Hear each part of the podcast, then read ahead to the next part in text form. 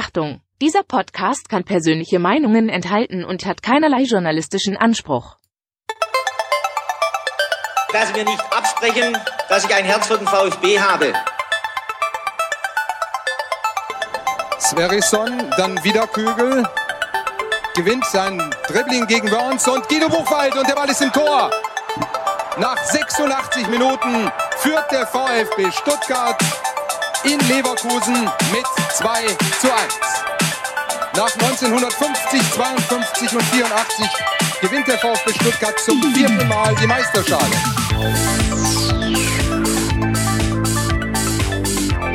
Jetzt müsste der Ball endlich noch einmal hereinkommen. Jetzt kommt er weit nach hinten auf Hitzelsberger! Mario Gomez, spitze Winkel, noch einmal nach innen. Pizza hat den Ball und es gibt noch einmal Abstoß vom Tor. Und jetzt ist das Spiel aus und der VfB Stuttgart ist deutscher Fußballmeister.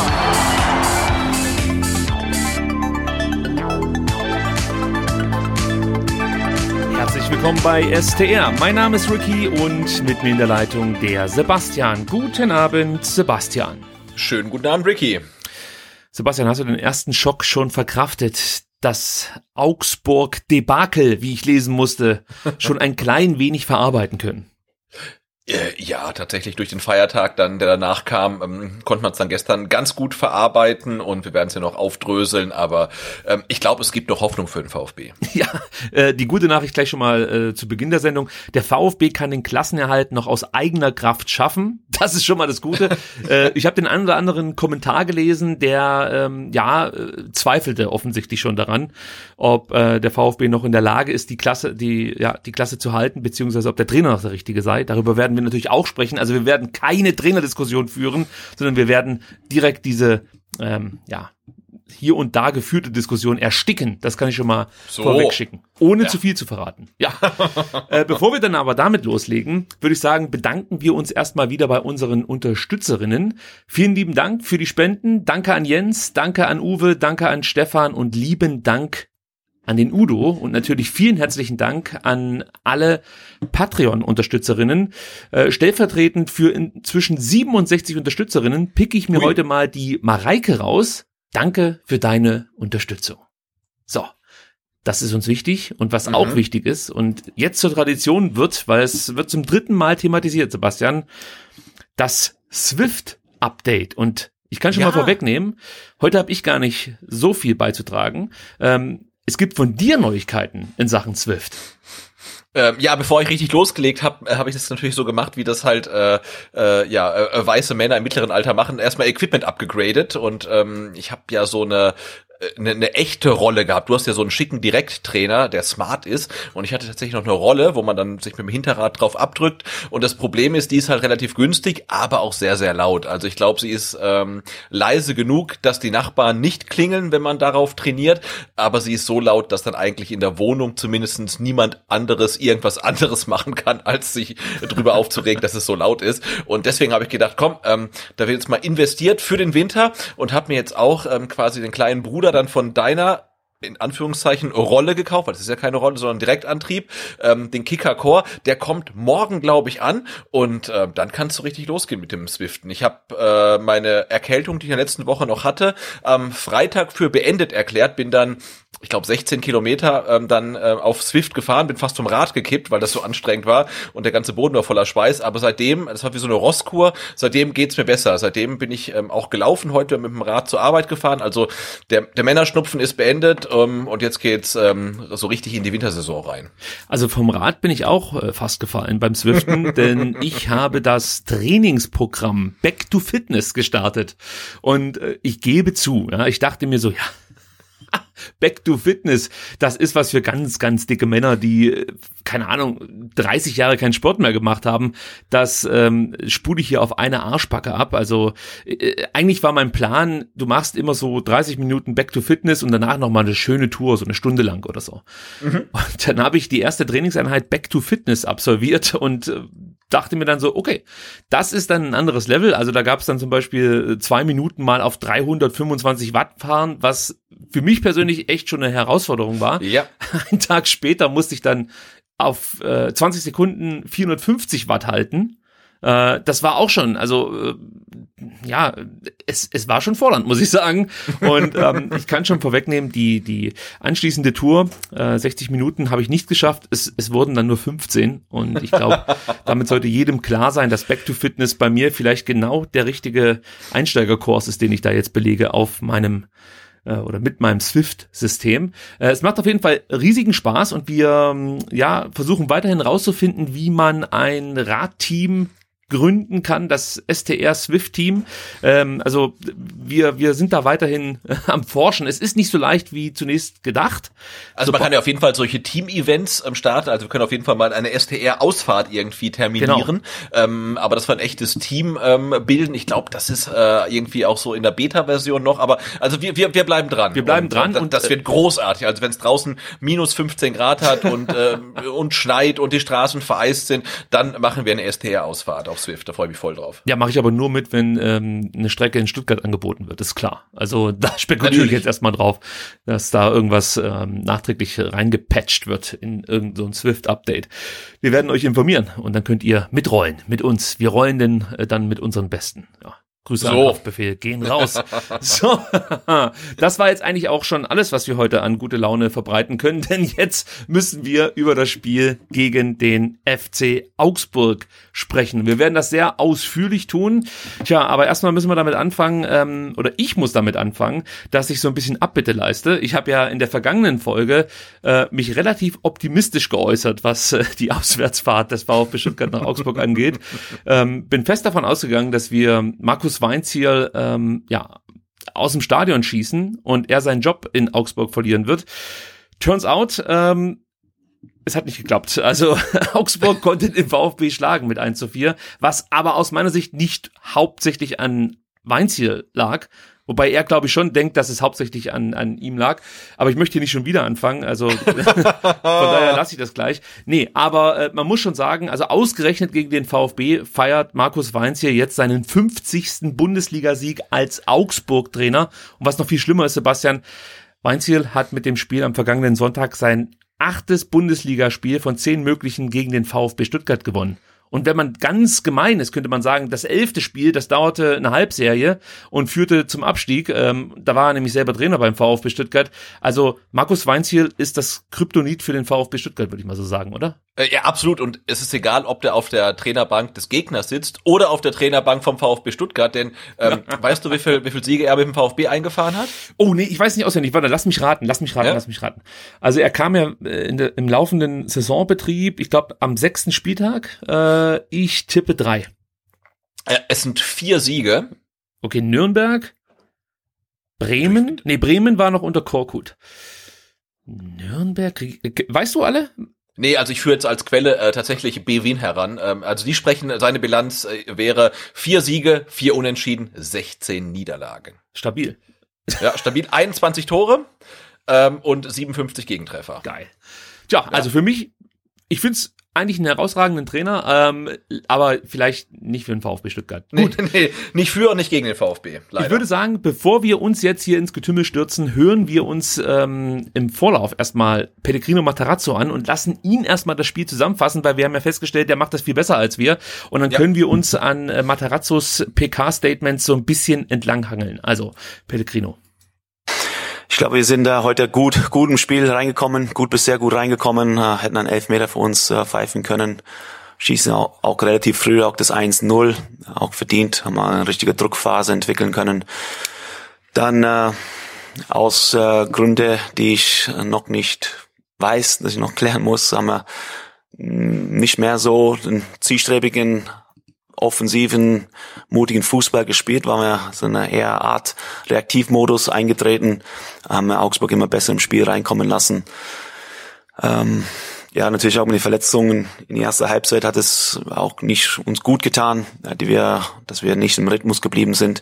Aber Augsburg ist immer besser im Spiel gekommen in die erste Halbzeit und auch durch Standards und Kontern immer wieder für Gefahr gesorgt haben. Auch, glaube ich, verdient auch das 1-1 geschossen auch in die zweite Halbzeit haben wir es nicht geschafft haben es nicht geschafft, äh, Torgefahr zu entwickeln, haben nicht geschafft, äh, höher zu pressen, Standards besser zu verteidigen, äh, Kontern komplett auszuschalten. Restverteidigung war ein bisschen zu weit weg vom Mann. Gegenpressing war ein Stück weit zu zu äh, weniger aggressiv und so geht mein Spiel ähm, geht mein Spiel aus der Hand, so wie ich es auch getan habe. Ja, also äh, Sebastian, du hörst, äh, Pellegrino Materazzo kann sich zwar noch nicht so ganz erklären, warum der VfB das Spiel aus der Hand gegeben hat, analysiert dann aber im Anschluss im Endeffekt genau das, was passiert ist äh, ja. und schlüsselt hier fast jeden entscheidenden Fehler auf. Wir werden jetzt ein bisschen länger darüber sprechen, ich habe schon angekündigt. Vorweg erstmal noch eine Frage, müssen wir noch mal über die Aufstellung sprechen oder dadurch, dass der VfB eh nicht mehr viel Auswahl hat, ähm, können wir diesen Punkt übergehen oder findest du, wir sollten noch mal ganz kurz Mafropanus kurzfristigen Ausfall thematisieren? Jetzt ist der Sebastian weg.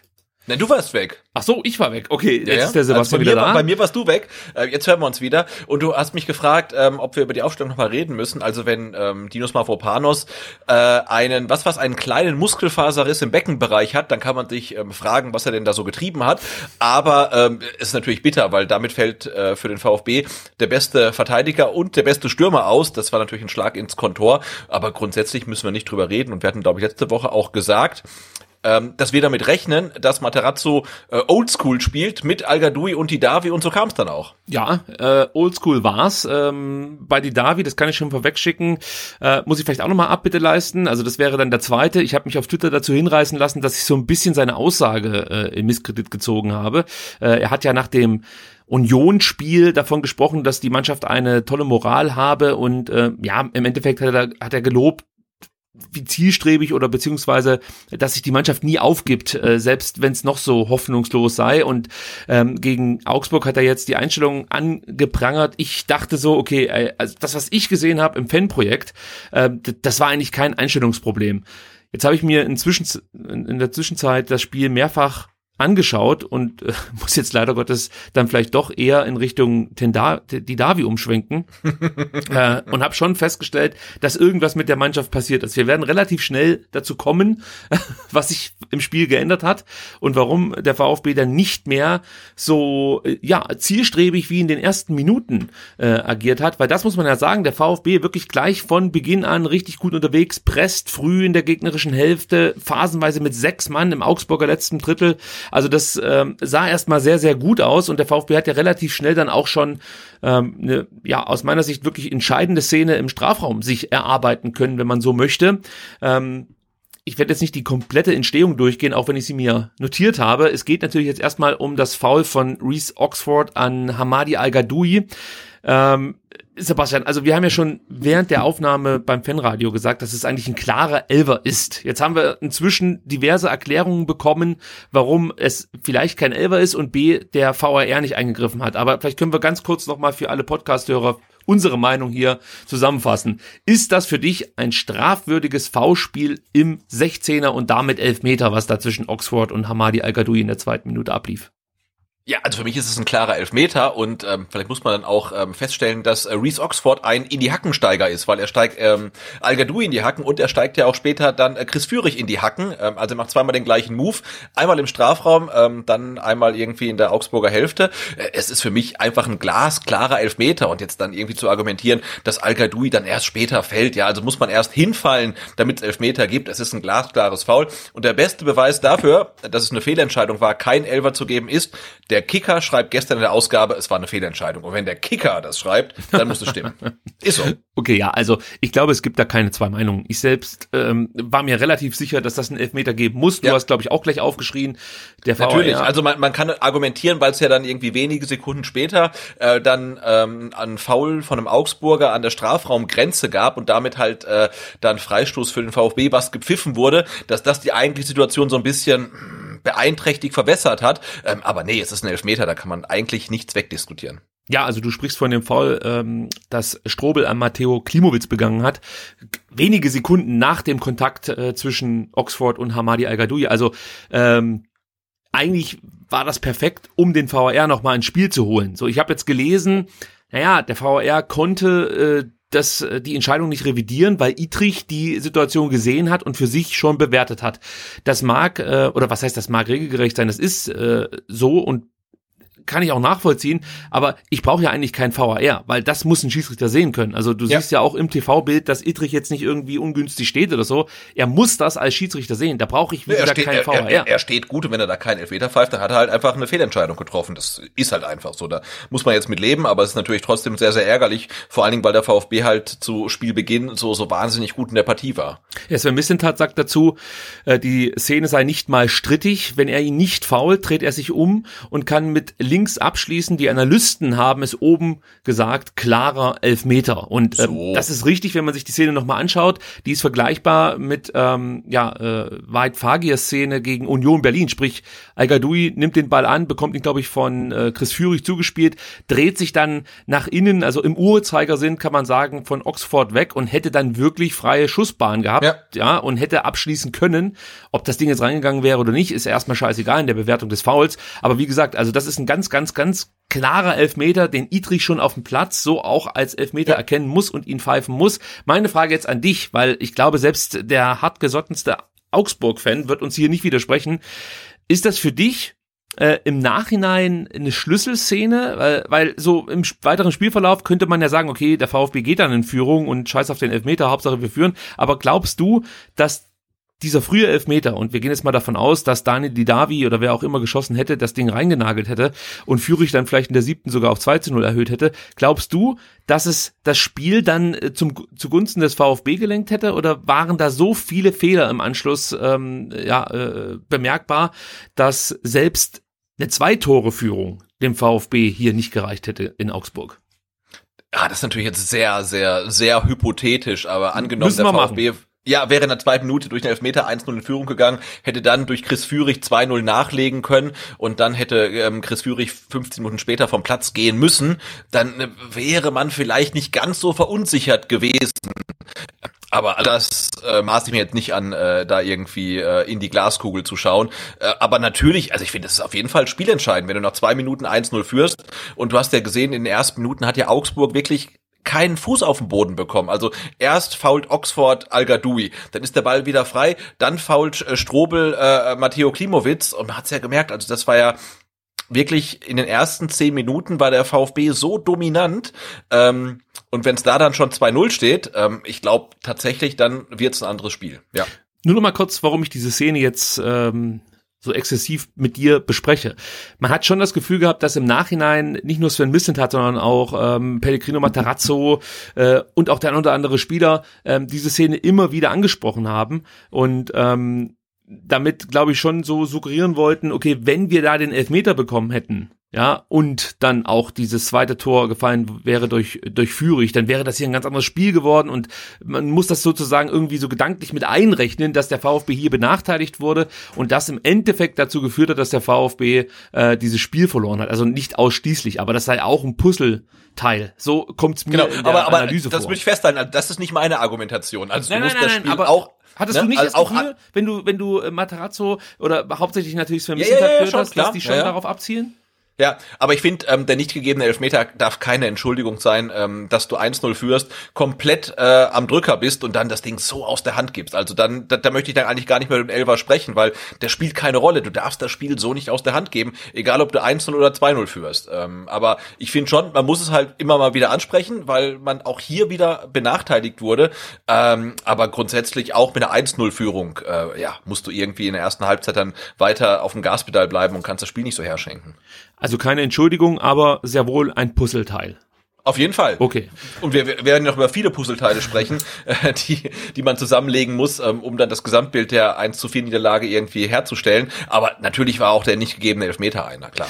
Also dann äh, gab es den leider Gottes nur Freistoß für das Foul an äh, Klimowitz, das du ja schon angesprochen hast. Aus guter Position muss man sagen, zentral vor dem 16er. Dani Didavi hat das Ganze gemacht, 20 Meter Torentfernung und ähm, der war gar nicht so schlecht geschossen. Reese Oxford äh, bekommt die Murmel ins Gesicht und also man kann es nie hundertprozentig erkennen, weil es gibt nicht so eine Hintertorkamera, die wäre etwas aufschlussreicher gewesen. Aber aus, aus der Perspektive, die ich finden konnte, bin ich der Meinung, das Ding wäre schon gefährlich geworden. Also es war schon wichtig, dass Oxford da die Nase reinhält. Ähm, also gute Aktion von Dani Didavi und da wiederhole ich mich, den ich wirklich in seinen 45 Minuten gar nicht so schlecht fand. Warum, werde ich nachher noch ausführlicher ähm, erklären. Ja, und was du auch schon angesprochen hast, Sebastian, Augsburg wirkte wirklich in den ersten Minuten fahrig. Viele unnötige Abspielfehler und ich dachte, das kann ich jetzt auch mal so sagen, das wird hier wirklich easy going. Also der VfB ja äh, wird das Ding hier wuppen. Da war ich mir relativ sicher. Und was mir dann auch nochmal Mut gemacht hat, war die Arbeit gegen den Ball. Sechste Minute, die Davi, äh, der einmal mehr oder da wahrscheinlich noch relativ zum ersten Mal, aber später dann häufiger gut gegen den Ball gearbeitet hat. Fürich und Dida erobern im eigenen Drittel einen Ball, leiten gemeinsam einen klasse Konter ein. Und was man da schon gesehen hat, ähm, der Fürich wirkte fast schon wie ausgewechselt. In den letzten Spielen hatte ich ein bisschen das Gefühl, dass er müde war und ähm, ja, irgendwie, ich möchte nicht sagen überspielt, das ist vielleicht falsch, aber ihm fehlte einfach so ein bisschen die letzte Entschlossenheit in seinen Aktionen. Das war heute ganz anders und ähm, in diesem Konter, wie er da das Spieltempo temperierte und die Situation gut gelesen hat, sage ich jetzt mal, das fand ich einfach herausragend. Er wartet dann genau auf den richtigen Moment, bis er Klimowitz den Ball in den Lauf legen kann, macht das auch. Und, und Klimowitz macht dann den Fehler, dass er Tempo aus dieser Situation nimmt. Und hier sieht man ganz klar einen Spieler mit Selbstvertrauen, der läuft halt in diesem Moment mit hohem Tempo auf das gegnerische Tor zu, sucht den Abschluss. Und ähm, ja, wenn es doof läuft, schießt er halt über den Kasten, aber er sucht zumindest den Abschluss und äh, Klimowitz schafft das einfach nicht. Ähm, also es wirkt fast schon, als ob er mit Ball am Fuß anfängt, mit sich selbst zu hadern, was merkwürdig wäre, weil zu dem Zeitpunkt der VfB wirklich eigentlich äh, ja. das dominante Team war. Aber es, es war eine merkwürdige Situation und Robert Gumni kann die Situation dann verhältnismäßig einfach lösen. Aber da hat man schon mal gesehen und darauf wollte ich eigentlich abzielen, wie wichtig die Davi und Fürich für das Offensivspiel des VfB Stuttgart sein können, weil die waren für mich ausschlaggebend in den ersten Minuten, gerade mit der Arbeit gegen den Ball. Ähm, dann kommt es auch schon zum Tor und ihr merkt, wir sind immer noch in der guten Phase des VfB Stuttgart. ähm, kurz was zur Entstehung. Reese Oxford schlägt den Ball überhastet hinten raus. Auch hier hast du wieder sehen können. Ähm, okay, also das ist denen später nicht mehr passiert. Also wie gesagt, sehr fahrig und ähm, nicht überlegt in den in den einzelnen Aktionen äh, und Sosa bekommt den Ball dann ähm, an die Rübe, leitet den Befreiungsschlag von Oxford zu Endo weiter. Der VfB baut dann hinten neu auf und über Sosa und Mangala kommt der Ball zu Endo und dann passiert was. Das haben wir danach leider viel zu selten gesehen. Endo spielt dann sofort, nachdem er wieder im Ballbesitz ist, vertikal auf Führig.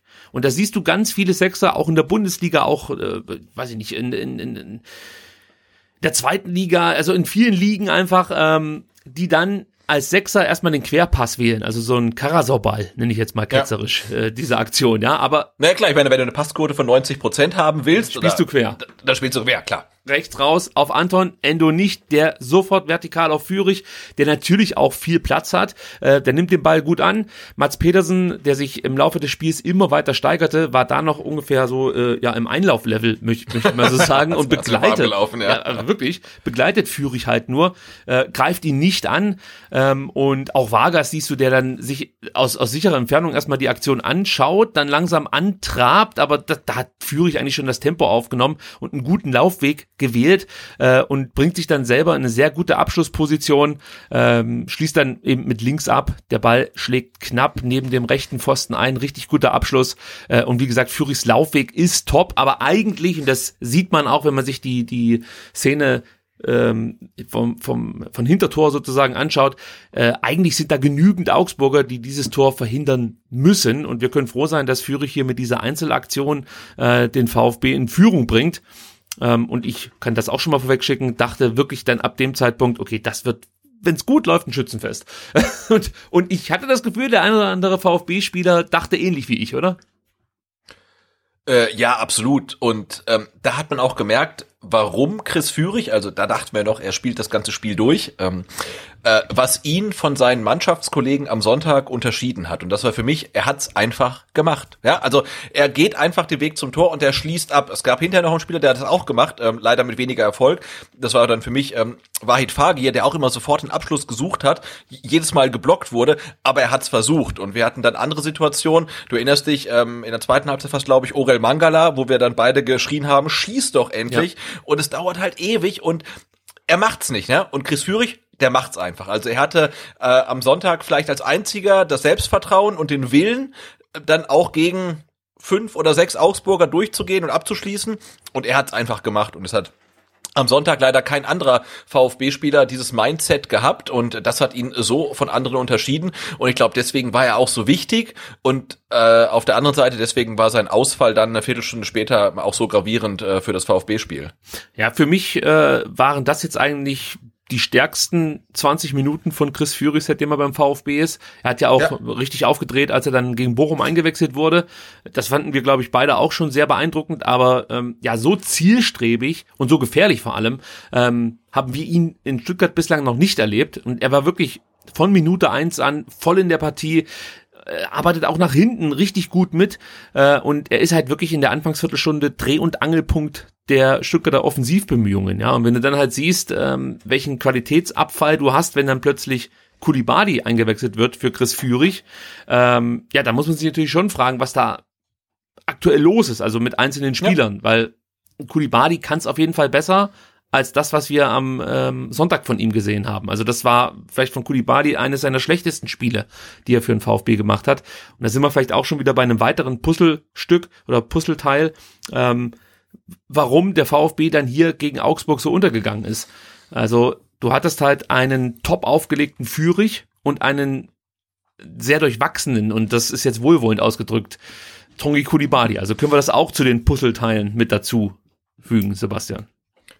Ja, absolut. Und ich finde, ähm, also auch bei aller Wertschätzung ähm, für Matteo Klimowitz, auch er hat für die Offensive dann nicht so viel gebracht. Und äh, dann hast du natürlich irgendwann in der Offensive ein Problem. Also du hattest zwar relativ viele Offensivspieler auf dem Platz, äh, mit Hamadi Agadoui, mit Matteo Klimowitz, mit Dante Davi, ähm, ähm, mit Chris Führig und dann äh, Tongi Kulibali.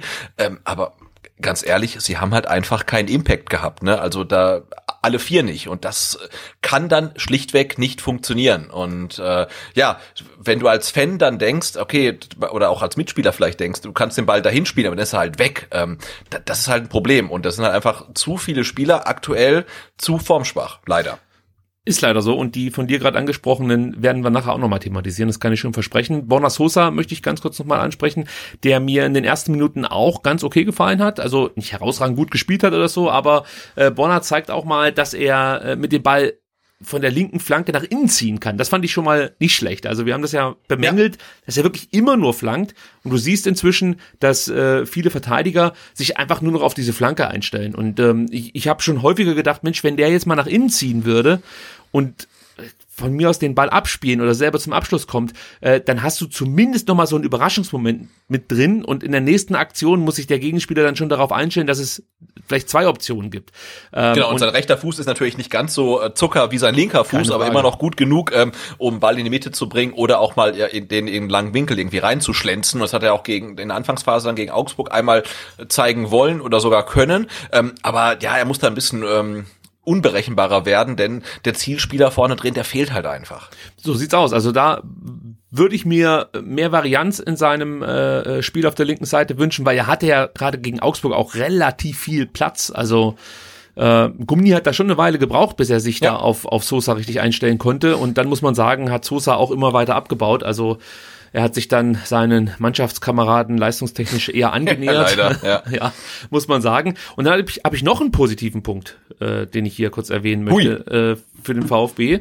Und zwar, was du auch sehen konntest, in den ersten 10, 12, vielleicht 13 Minuten stand der VfB hinten eigentlich relativ sicher und fing viele lange Bälle der Augsburger immer mhm. wieder ab.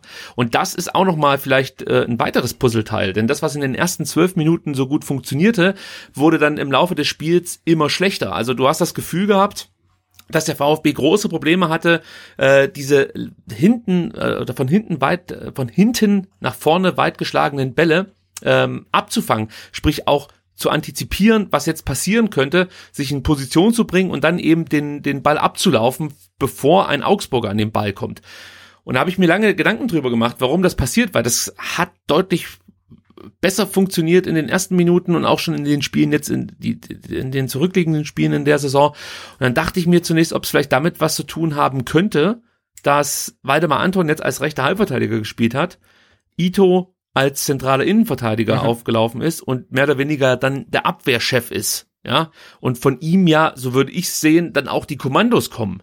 Äh, wann wer wie sich positioniert und ähm, vielleicht orientieren sich Spieler auf der 6, ein Endo, ein Mangala, vielleicht auch ein Sosa, so ein bisschen eher äh, dann an Anton, weißt du, wie ich meine? Also wenn der mhm. auf dem Platz steht, was macht der ja. jetzt? Gibt der ein Kommando? Wie positioniert er sich? Äh, ob es vielleicht damit zusammenhängen könnte. Also ob dann vielleicht die Idee von Matarazzo mit Ito zentral und Anton auf rechts zu spielen, ähm, kontraproduktiv war. Und man eigentlich Anton, wenn er da ist, auch ins Zentrum stellen muss, weil er ja eigentlich schon der Abwehrchef ist. Wie siehst du das? Ist das von mir zu sehr um die Ecke gedacht oder muss das dann einfach auch funktionieren, weil wir sind ja schließlich in der Bundesliga Profi? So, nee, aber ich finde, ähm, also die, die Lösung, die dann Materazzo gefunden hat, ist ja die pragmatische Lösung. Ne? Kempf links, äh, Ito in der Mitte, äh, Anton rechts, weil wenn du jetzt anfängst und äh, stellst äh, Anton ähm, ins Abwehrzentrum, ähm, ich, ich glaube nicht, dass ähm, Ito oder Kempf rechts spielen können. Nee, Insofern, die Stenzel hätte dann spielen. Genau, da ist halt Stenzel spielen müssen und also, nee, bei aller Wertschätzung der Saison ähm, ist Pascal Stenzel halt nicht auf dem Level von den anderen ähm, Leuten in der Dreierkette und das hätte ich dann als äh, Schwächung ähm, der Mannschaft angesehen. Insofern, also war ich damit äh, vollkommen einverstanden, das so zu spielen und Ito hat ja auch nicht zum ersten Mal zentral in der Dreierkette gespielt. Ja, aber im Verbund mit Anton schon, oder? Also wir haben in dieser Saison schon viel gesehen in der Dreierkette und sogar mal in der Viererkette. Aber ich glaube, Ito und Anton, äh, das war tatsächlich ein Novum am zehnten Spieltag. Also ich möchte jetzt nicht sagen, dass der VfB gewonnen hätte, wenn Stenzel von Beginn an auf der rechten Seite gespielt hätte. Aber, äh, aber, der, aber der Gedanke ist schön. Ja, Sorry, man macht aber, sich halt ja. Gedanken. Also ich, ja. ich konnte mir halt nicht erklären, warum der VfB mit zunehmender Spielzeit Probleme hatte mit diesen relativ uninspiriert geschlagenen äh, langen Bällen, die man ja eigentlich ganz gut ablaufen kann, ja, aber es, es, es passt halt nicht. Wie gesagt, wir kommen dann nachher noch ausführlich drauf zu sprechen. ähm, aber ab der zwölften Minute müssen wir jetzt dann auch Augsburg wohlwollend erwähnen, die die zum ersten Mal äh, vor dem Stuttgarter Tor präsentierten. Und zwar schließt Caligiuri mal aus 28 Metern ab. Der Ball geht allerdings weit über Bredlos Tor, aber hier konnte man zum ersten Mal sehen, okay, die Augsburger haben durchaus Interesse, heute zumindest mal ein Tor zu schießen. Das ist dann vier wurden. Gut, da kommen wir, wie gesagt, jetzt im Laufe der Sendung drauf zu sprechen. Ähm, und dann fiel mir auch zum ersten Mal so ungefähr nach 14 Minuten auf, dass der VfB sich im Klein-Klein verliert. Also die, die Zielstrebigkeit nimmt etwas ab, der Mut lässt nach und wir wissen, zu dem Zeitpunkt stand Chris Führig noch quick lebendig auf dem Platz. Mhm. Äh, ja. Man hat ja dann, und auch wir im Fanradio darüber gesprochen, dass so mit der Herausnahme von Chris Führig das Spiel kippte. Aber eigentlich kippte es schon nach 14 Minuten. Also für alle, die Zeit haben, schaut's euch nochmal an. Bis zur 13., 14. Minute ist der VfB eigentlich die Mannschaft, die am Drücker ist, spielt auch sehr zielstrebig, vertikal nach vorne, äh, sehr aktiv gegen den Ball. Also gerade Führig, die Davi, wir haben es schon gesagt, machen das richtig gut. Und dann kippt das so ein Stück weit. Und das konnte ich mir nicht erklären, weil, also ich kann es mir erklären, wenn ich jetzt irgendein Hobbyfußballer bin, dann ja. rede ich mir halt ein, okay, ich bin hier deutlich am Drücker, führe schon 1-0, einen Elfmeter hätte ich auch kriegen müssen. Ah, das 2-0, das fällt mehr oder weniger wie von selbst, die spielen wir jetzt her. So, aber in der Bundesliga, kann, das, das, das macht keiner normalerweise und es kann auch eigentlich so nicht funktionieren. Ähm, und da jetzt die erste Frage, ist das, oder wie formuliere ich es, ähm, liegt das jetzt an der Unerfahrenheit der Mannschaft? Oder ist das dann einfach, äh, und da sind wir bei Dani Didavi, eine Einstellungssache? Oder ist das eine Leistungsbereitschaft, eine mangelnde Leistungsbereitschaft, die man hier ausmachen kann? Äh, wie kannst du dir das erklären, dass nach 14 Minuten die Mannschaft eindeutig nicht mehr so zielstrebig agiert wie äh, eben zu Beginn dieser ersten Halbzeit? Also ich kann es mir tatsächlich überhaupt gar nicht erklären und damit bin ich ja auch nicht alleine, denn auch ähm, der Trainer kann es nicht erklären, weil er hat ja, glaube ich, auch wirklich ähm, in einem anderen Statement gesagt, also wenn man so früh führt, dann muss man den Gegner eigentlich in der ähm, Phase killen, ja. Und der VfB war drauf und dran, eigentlich noch ein zweites nachzulegen. Natürlich man keine ganz konkreten Chancen, du hast die, die Elfmetersituation, dann machst du das Tor und du bist halt wirklich am Drücker und du musst das zweite wirklich unbedingt nachlegen und ähm, dass man dann nach 14 Minuten wirklich den Fuß vom Gas nimmt in den Offensivbemühungen und dann versucht, das zu verwalten, ähm, dafür habe ich tatsächlich keine Erklärung. Das ist für, mich jetzt auch keine Mentalitätsfrage. Ähm, also ich, ich, ich weiß es nicht. Das ist ja wirklich dann so eine Gruppendynamik, ähm, wie sich sowas entwickelt. Aber man konnte ja wirklich dann von außen dabei zugucken, wie der VfB immer passiver wurde, ähm, die Augsburger zurück ins Spiel geholt hat, die immer aktiver wurden und gemerkt haben, hey, ähm, da geht noch was, weil ich glaube, ähm, hättest du dann nach sieben Minuten äh, die Augsburger äh, gefragt, ähm, geht da für euch was? Denn die gesagt, ah, nee, heute eher nicht. Mhm. Und ja, der VfB hat halt einfach seinen Gegner zurück ins Spiel geholt. Und das ist natürlich brutal fahrlässig und das darf nicht passieren. Und ja, wenn dann halt ein Daniel Davi nach dem Spiel ähm, dann die Einstellungsfrage anspricht, ja, kann er machen, aber ich würde sagen, er steht halt auf dem Platz zu dem Zeitpunkt, wo das passiert und hat vielleicht, na gut, er hat nicht mehr Bundesligaspiele als alle anderen, weil er nicht so viel gespielt hat, aber er hat mehr Erfahrung als alle anderen und eigentlich ähm, ist halt an ihm, dann die Mannschaft aufzurütteln und zu sagen, hey, ähm, so, so geht das nicht, ne? wir müssen jetzt weitermachen. Ähm, also es war irgendwie, ja, für mich ähm, komplett unverständlich, warum der VfB dann den Augsburgern ähm, wieder das ähm, Heft des Handels überlässt. Wobei ich schon das Gefühl hatte, dass die Davi das versucht hat, äh, die Mannschaft aufzurütteln. Jetzt äh, geht's hier wieder los mit den Podcast-Hasen, die äh, natürlich pünktlich zu Sendebeginn äh, das Podcast Zimmer wieder als große Spielwiese für sich entdeckt haben. Aber zurück zu die Davi. Also ich fand schon, dass er es versucht hat, ähm, aber du merktest halt auch, dass er die, die Schwächen, die ein Klimowitz hat, ganz klar.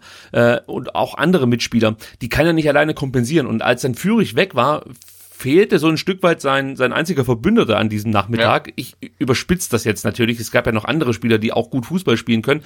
Aber das waren für mich so die aggressivsten Spieler gegen den Ball. Äh, und, und die Davi versucht das immer mal wieder, hat ja dann auch, äh, ich meine, in der 39. oder so die gelbe Karte bekommen, äh, ja. heftiges Einsteigen. Und das war halt so eine Aktion, mit der er schon auch ein Zeichen setzen wollte. Da bin ich mir sicher. Also das war jetzt nicht irgendwie so ein dummes Foul, das er ja auch schon mal äh, durchaus äh, ja, gebracht hat. Ich erinnere mich da an eine dumme gelb-rote Karte gegen Kiel. Ähm, ja. ja, so war das nicht, sondern ich glaube, er wollte damit wirklich jetzt einfach mal ein Zeichen setzen, so ein berühmtes, ja. Äh, und und äh, er war für mich eigentlich schon noch der Spieler, der sich so ein Stück weit gewehrt hat, aber ja, das war's dann auch fast schon. Und du, du hast dann in der 15. Minute zum ersten Mal so einen kleinen Vor Vorgeschmack bekommen, was uns da jetzt drohen wird. Denn ähm, Kempf und Sosa schaffen es wirklich nicht, einen Ball vernünftig zu klären. Also der Ball ist auf der linken Stuttgarter Seite. Sosa steht relativ nah bei Kempf, spielt dann einen schlechten Pass oder vielleicht war es auch andersrum, dass Kempf auf Sosa spielen wollte. Äh, auf jeden Fall das Ende vom Lied ist ein Einwurf für Augsburg. Gumni führt den schnell aus und Caligiuri wird dann von Kempf nur halbherzig beim Flanken gestört. Das ist schon das erste, was mich beim, beim nachträglich schauen wahnsinnig gemacht hat. Also beim Live-Gucken fällt mir das gar nicht so sehr auf. Ja, Aber ja, wenn du dann weißt, wie sich das Spiel entwickelt hat und siehst das, wie Kempf einfach da so halblebig den Fuß lupft, wo ich mir denke, Mann, geh drauf! Du musst doch merken, dass das jetzt eine gefährliche Situation ist. Es ist Daniel Caligiuri. Also man weiß doch von ihm, dass er ein hervorragender äh, Vorlagengeber ist. Also das musst du, du musst versuchen, diese Flanke zu verhindern. Das machen sie nicht. Und dann siehst du, ähm, und ich habe hier mal ein Bild ausgedruckt, Sebastian, schaust dir mal an, dann siehst du, dass die Zuordnung im Strafraum nicht passt, weil Ito muss eigentlich zwei Männer im Blick behalten behalten und mhm. orientiert sich dann in Richtung Finn Bogerson. Hinten siehst du noch Anton, der äh, äh, den, aufne den auflaufenden Sekiri, äh, andersrum, der, der Sekiri aufnehmen möchte, so ist es richtig, äh, aber auch eigentlich schon zu weit weg ist. Und Finn Bogerson macht das dann richtig gut, der lässt den Ball durch und Sekiri ist dann ja komplett frei am Elfmeterpunkt und ähm, ja, dann kommt Gott sei Dank Ito noch in die Situation und ähm, klärt wirklich in höchster Not und blockt den Schuss von Sikiri zur Ecke. Aber da hast du schon gesehen, was es halt bedeutet, wenn du nur so ein bisschen nachlässt. Und das sind für mich alles kleine Nachlässigkeiten gewesen, die zu dieser ersten Chance der Augsburger führte. Und, und ja, also äh, im Nachhinein muss man sagen, äh, das war dann schon, wie gesagt, ein kleiner Vorgeschmack auf das, was noch kommen sollte. Ja. Dann gibt es in der 16. Minute das von dir schon angesprochene Foul von Reese Oxford gegen Chris Führig. Ich konnte jetzt keine Einstellungen finden, ähm, die genau zeigte, wo und wie Oxford Führig getroffen hat, aber wir gehen davon aus, dass es einen Tritt aufs oder ans Sprunggelenk gab, ja. Und ähm, Führig hat dann, glaube ich, auch angedeutet, dass äh, er keinen äh, ja, guten Stand mehr hat, dass das alles irgendwie so ein bisschen, wie sagt man denn, äh, instabil ist äh, am, am Fußgelenk. Und mhm. ähm, ja, uns war, glaube ich, dann relativ schnell klar, am Sprunggelenk natürlich, äh, uns war dann, glaube ich, relativ schnell klar, dass das für Führig nicht weitergehen wird. Und ähm, ja, das war dann auch in der 22. Minute der Fall. Da war dann Schluss für Führig und Tongi Kulibali wird für ihn eingewechselt. Man muss aber sagen, ja, der konnte Chris Führig nicht mal ansatzweise ersetzen. Haben wir ja vorhin schon thematisiert. Was auch noch auffällig war, das muss ich noch ganz kurz äh, erwähnen, in der 20. Minute stellt Weinziel dann um und dann muss ich dann erneut äh, vielleicht eine Aussage revidieren, nämlich dass Weinziel mit dieser hohen, mit diesem hohen Sieg nichts zu tun habe. Doch, durchaus. Er hat nämlich Ma äh, Arne Meyer ein bisschen weiter nach vorne äh, beordert. Der hat sich dann deutlich häufiger in der Offensive äh, ja, oder in die Offensive mit eingeschaltet und Caligiuri und Finn Bogerson bildeten so situativ mal eine Doppelzehn. Also war alles sehr variabel, was die Augsburger dann gespielt haben vorne im Angriff. Und es hat dann ähm, ja unsere Sechser und auch die Innenverteidiger vor größere Probleme gestellt. Nichtsdestotrotz hat der VfB noch eine phänomenale Kontersituation, Sebastian, und zwar durch Matteo Klimowitz. Du wirst dich erinnern, Mangala fängt einen schlecht gespielten Pass ab, leitet anschließend sofort einen Konter ein.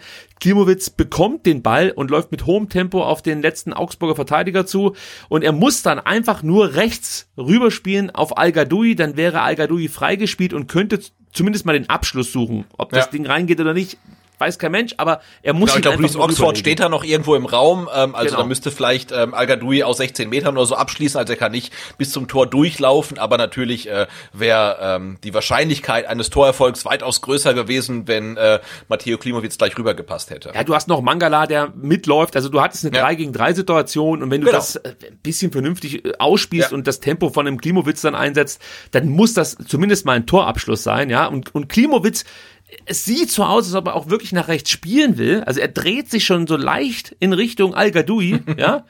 Aber dann entscheidet er sich doch wieder anders und nimmt Fahrt in Richtung Augsburger Tor auf. Aber natürlich, diese ganz, dieser ganze Prozess, der nimmt das komplette Tempo aus der Aktion und, und Strobel und Caligiuri können zu ihm aufschließen. Er behauptet sich dann zunächst noch ganz gut gegen diese zwei Augsburger. Ähm, man muss aber auch sagen, die äh, gehen da wirklich nicht entschlossen, entschlossen genug in den Zweikampf, sondern auch hier, äh, ja, würde ich sagen, wenn du das mit einem, mit einem, jetzt sagen wir mal, mit einem Gonzalo Castro machen würdest, so, da setze ich gleich nochmal einen Stachel, äh, der würde sich halt da durchsetzen und zumindest auch zum Abschluss kommen und das kann man schon mal vorwegschicken. Matteo Klimowitz kriegt dann noch so ein Abschlüsschen hin, äh, aber sein Schluss, Schuss wird letztendlich von, von Strobel geblockt. Ja, also solche Konter musst du einfach ins Ziel bringen.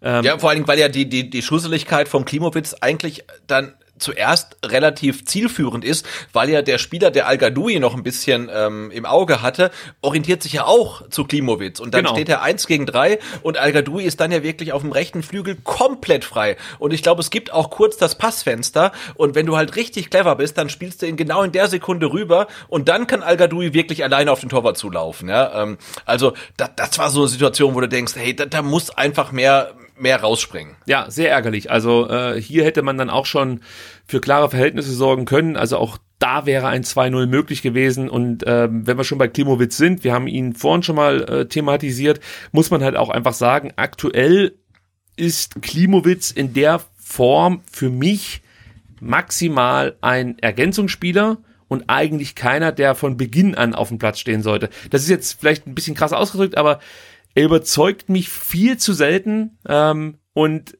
was viel schlimmer ist, es verfestigt sich bei mir der Eindruck, dass er sich wirklich bei jeder Situation, die er, äh, wo er irgendwie eine Entscheidung treffen muss, falsch entscheidet. Ja. Und also das ist, weiß ich nicht. Also ich, ich würde vermuten, dass es für ihn auch gut wäre, wenn er regelmäßig von der Bank kommen könnte. Ich erinnere da nochmal an das Spiel gegen Union. Da hat er mir zum ersten Mal wieder gut gefallen. Da kam mhm. er von der Bank, hatte Räume, konnte sein Tempo einsetzen, wirkte ein bisschen befreiter, weil er nicht mit dieser Last äh, äh ins Spiel gegangen ist oder beziehungsweise äh, aufs Spielfeld kam, dass er schon, weiß ich nicht, äh, mehrere Fehler hinter sich hatte und ähm, am besten noch ja, Teilschuld hatte, dass der VfB hinten liegt oder so, sondern er wirkte irgendwie so ein bisschen befreit und wollte was bewirken und das sah ganz gut aus. Also Klimowitz vielleicht dann auch noch so ein Puzzleteil, beziehungsweise Streich Klimowitz und ähm, wir ersetzen das mit äh, ja, fehlender Spielerqualität. Ja, bin ich komplett bei dir. Also äh, äh, ähm, Spieler wie ähm, Klimowitz oder auch Kulibali haben aus meiner Sicht, klingt jetzt hart, aber in der Startelf aktuell nichts verloren. Also für Matteo Klimowitz scheint irgendwie Druck toxisch zu sein. Also der kommt damit überhaupt nicht zurecht. Ähm, insofern ist er für mich überhaupt kein Startelf-Kandidat. Ähm, und auch Kulibali hat nach seiner Einwechslung leider überhaupt nicht das zeigen können, ähm, was er in der vergangenen Saison noch immer wieder bewiesen hat. Wenn man ihn eingewechselt hat, dann gab's äh, Tempo, dann gab's Chaos, da war der gegen war, war der Gegner wirklich in Unordnung. Das, das, das gibt's halt nicht mehr. Ne? Also das ist halt wirklich so. Äh, jetzt wirklich ganz böse formuliert, ähm, die Mitspieler von den beiden müssen damit rechnen, wenn wir dem Klimowitz oder dem Kulibali den Ball geben, dann ist er weg. Das ist halt leider so. Und insofern sind für mich aktuell tatsächlich keine Startelf-Kandidaten, es sei denn, die Verletzungsmisere ähm, lässt nichts anderes zu. Aber eigentlich war das von beiden wirklich nicht gut gegen Augsburg. Ja, muss man so klar sagen. Und es äh, wäre ja durchaus möglich gewesen, mit einem Förster zu starten.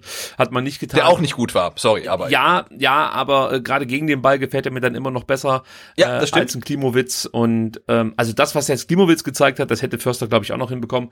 Äh, ah, ja, klar. Klingt jetzt ein bisschen fies, aber irgendwo muss man dann schon auch mal Tacheles Ja. reden. Ich glaube, äh, wenn man jetzt nach zehn Spieltagen mit zehn Punkten unten drin steht, darf man dann auch mal einen jungen Spieler kritisieren. Ähm, das, das gehört einfach auch mit dazu. Ähm, und ich würde sagen, wir gucken jetzt mal äh, auf, auf, auf die Spielphase, als sich Augsburg wirklich in die Partie kämpfen konnte und Stuttgart das so ein Stück weit einfach geschehen ließ. Also muss man ja. So sagen. Also es gab kaum Gegenwehr. Und was Augsburg dann schon mal gut gemacht hat, das habe ich vorhin schon mal angesprochen, sie wurden vorne variabler. Ja, also mal lassen sich Finn Burgerson und Sekiri fallen, mal gehen Caligiuri und Vargas in die Spitze und was mir da aufgefallen ist, die Übernahme einzelner Spieler klappt beim VfB überhaupt nicht. Also die Mannschaftsteile greifen nicht ineinander und wir haben das schon mal thematisiert. Ähm, also ich frage mich halt, an was liegt es? Fehlen jetzt hier die Automatismen oder fehlt es da an, die, an den richtigen Kommandos? Äh, also gerade, weißt du, zwischen den Ketten, da sind die Augsburger Offensivspieler oft komplett frei. Also da wird nicht mal richtig angelaufen oder gegen den Ball ähm, oder äh, gegen den Spieler, äh, oder wie, wie man, der Spieler gestellt, so das wollte ich sagen, Ja. sondern es wird gewartet, bis der Gegenspieler mit Tempo auf einen zutrippelt. Das ist natürlich die ungünstigste Situation für den Verteidiger dann. Und, und da frage ich mich halt, warum das nicht funktioniert. Also wir sind ja nicht drei Mannschaftsteile oder vier Mannschaftsteile, wenn man die Sechser separieren möchte, sondern es sollte ja schon im Verbund funktionieren. Und, und, und das klappt nicht. Was, ist dir das A auch aufgefallen und B, hast du da äh, eine Antwort drauf? Auf meine Frage. Ähm, ja, es ist mir auch aufgefallen und ähm, äh, Nein, ich habe ja, keine Antwort. Nein, ich hab, ich, ich, aber ich würde dann tatsächlich sagen, das ist äh, wirklich die Verantwortung des Trainers, da für Ordnung zu sorgen. Ne? Also wir haben ja in dieser, ähm, in dieser Saison schon mit Freiburg und Union Berlin äh, Mannschaften gesehen, wo man wirklich sagen kann, da ist eigentlich komplett egal, wer auf der Position spielt, es funktioniert. Also das System funktioniert, egal wer dort spielt. Und ähm, das ist bei uns noch nicht der Fall. Wir sind dann noch wirklich zu abhängig von Einzelspielern und ähm, das ganze System funktioniert noch nicht so wie in der vergangenen Saison, was auch daran liegt, dass natürlich sich ständig die Startelf ändert. Ähm, aber trotzdem, da fehlen mir tatsächlich die Automatismen.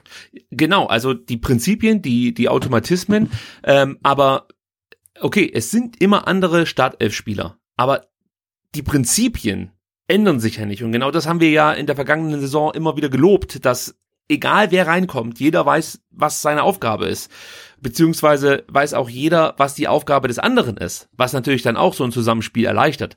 Und jetzt habe ich das Gefühl, dass jeder weiß, was seine Aufgabe ist, aber jeder kümmert sich auch wirklich nur um seine Aufgabe. Und es gibt nicht, wie gesagt, diese Übergaben, die ganz wichtig sind. Also gerade dann bei Spielern wie Finn Burgerson, die sich einfach dann wirklich äh, zwischen diesen zwei Ketten sozusagen tummeln, was Karasor hervorragend abgefangen hat, ähm, als ja Sechser hinter Mangala und Endo, die ich dann so als defensive Achter und manchmal auch offensive Achter bezeichnen würde. Ähm, also dieser Spieler hat auch gefehlt und da bin ich beim nächsten Puzzleteil sozusagen. Das Mhm. Fehlen von Karasor hat sich aus meiner Sicht deutlich bemerkbar gemacht und vor allem dann in der Phase, als ähm, ja, Augsburg wirklich vorne sehr variabel agierte, also so ab der 25. Minute und ähm, ja, als, also in dem Moment, als es vorne viele Verschiebungen gab. Ähm, Sebastian, ich muss wieder dich fragen, ob du mir hier recht gibst, ist das Fehlen von Karasor auch aus deiner Sicht ein entscheidendes Puzzleteil gewesen? Ich glaube, das werden wir erst äh, wissen, äh, wenn der VfB dann gegen Arminia Bielefeld gespielt hat, weil ich glaube, äh, Vorgriff auf den Startelf-Tipp, dass dann äh, Karasor wieder das Bindeglied zwischen Dreierkette und äh, Doppelsechsern spielt. Ähm, aber das hätte gegen Augsburg auch sehr, sehr gut getan, wenn er auf dem Platz gewesen wäre, klar. Ja. Das ist schön ausgedrückt. 25. Minute, Vargas dann mit einem guten Schuss. Augsburg verlagert hinten schnell die Seite und geht dann mit Tempo über den rechten Flügel nach vorne. Sikiri lässt sich fallen, wird von Mangala nicht aufgenommen. Und schlägt dann einen herausragenden Diagonalball auf Vargas, der auf links ähm, ja sich tummelt und da sehen wir dann Anton, ähm, der mal wieder, muss ich sagen, etwas hüftsteif im 1 gegen 1 rüberkommt. Das haben wir auch schon mal in dieser Saison bemängelt.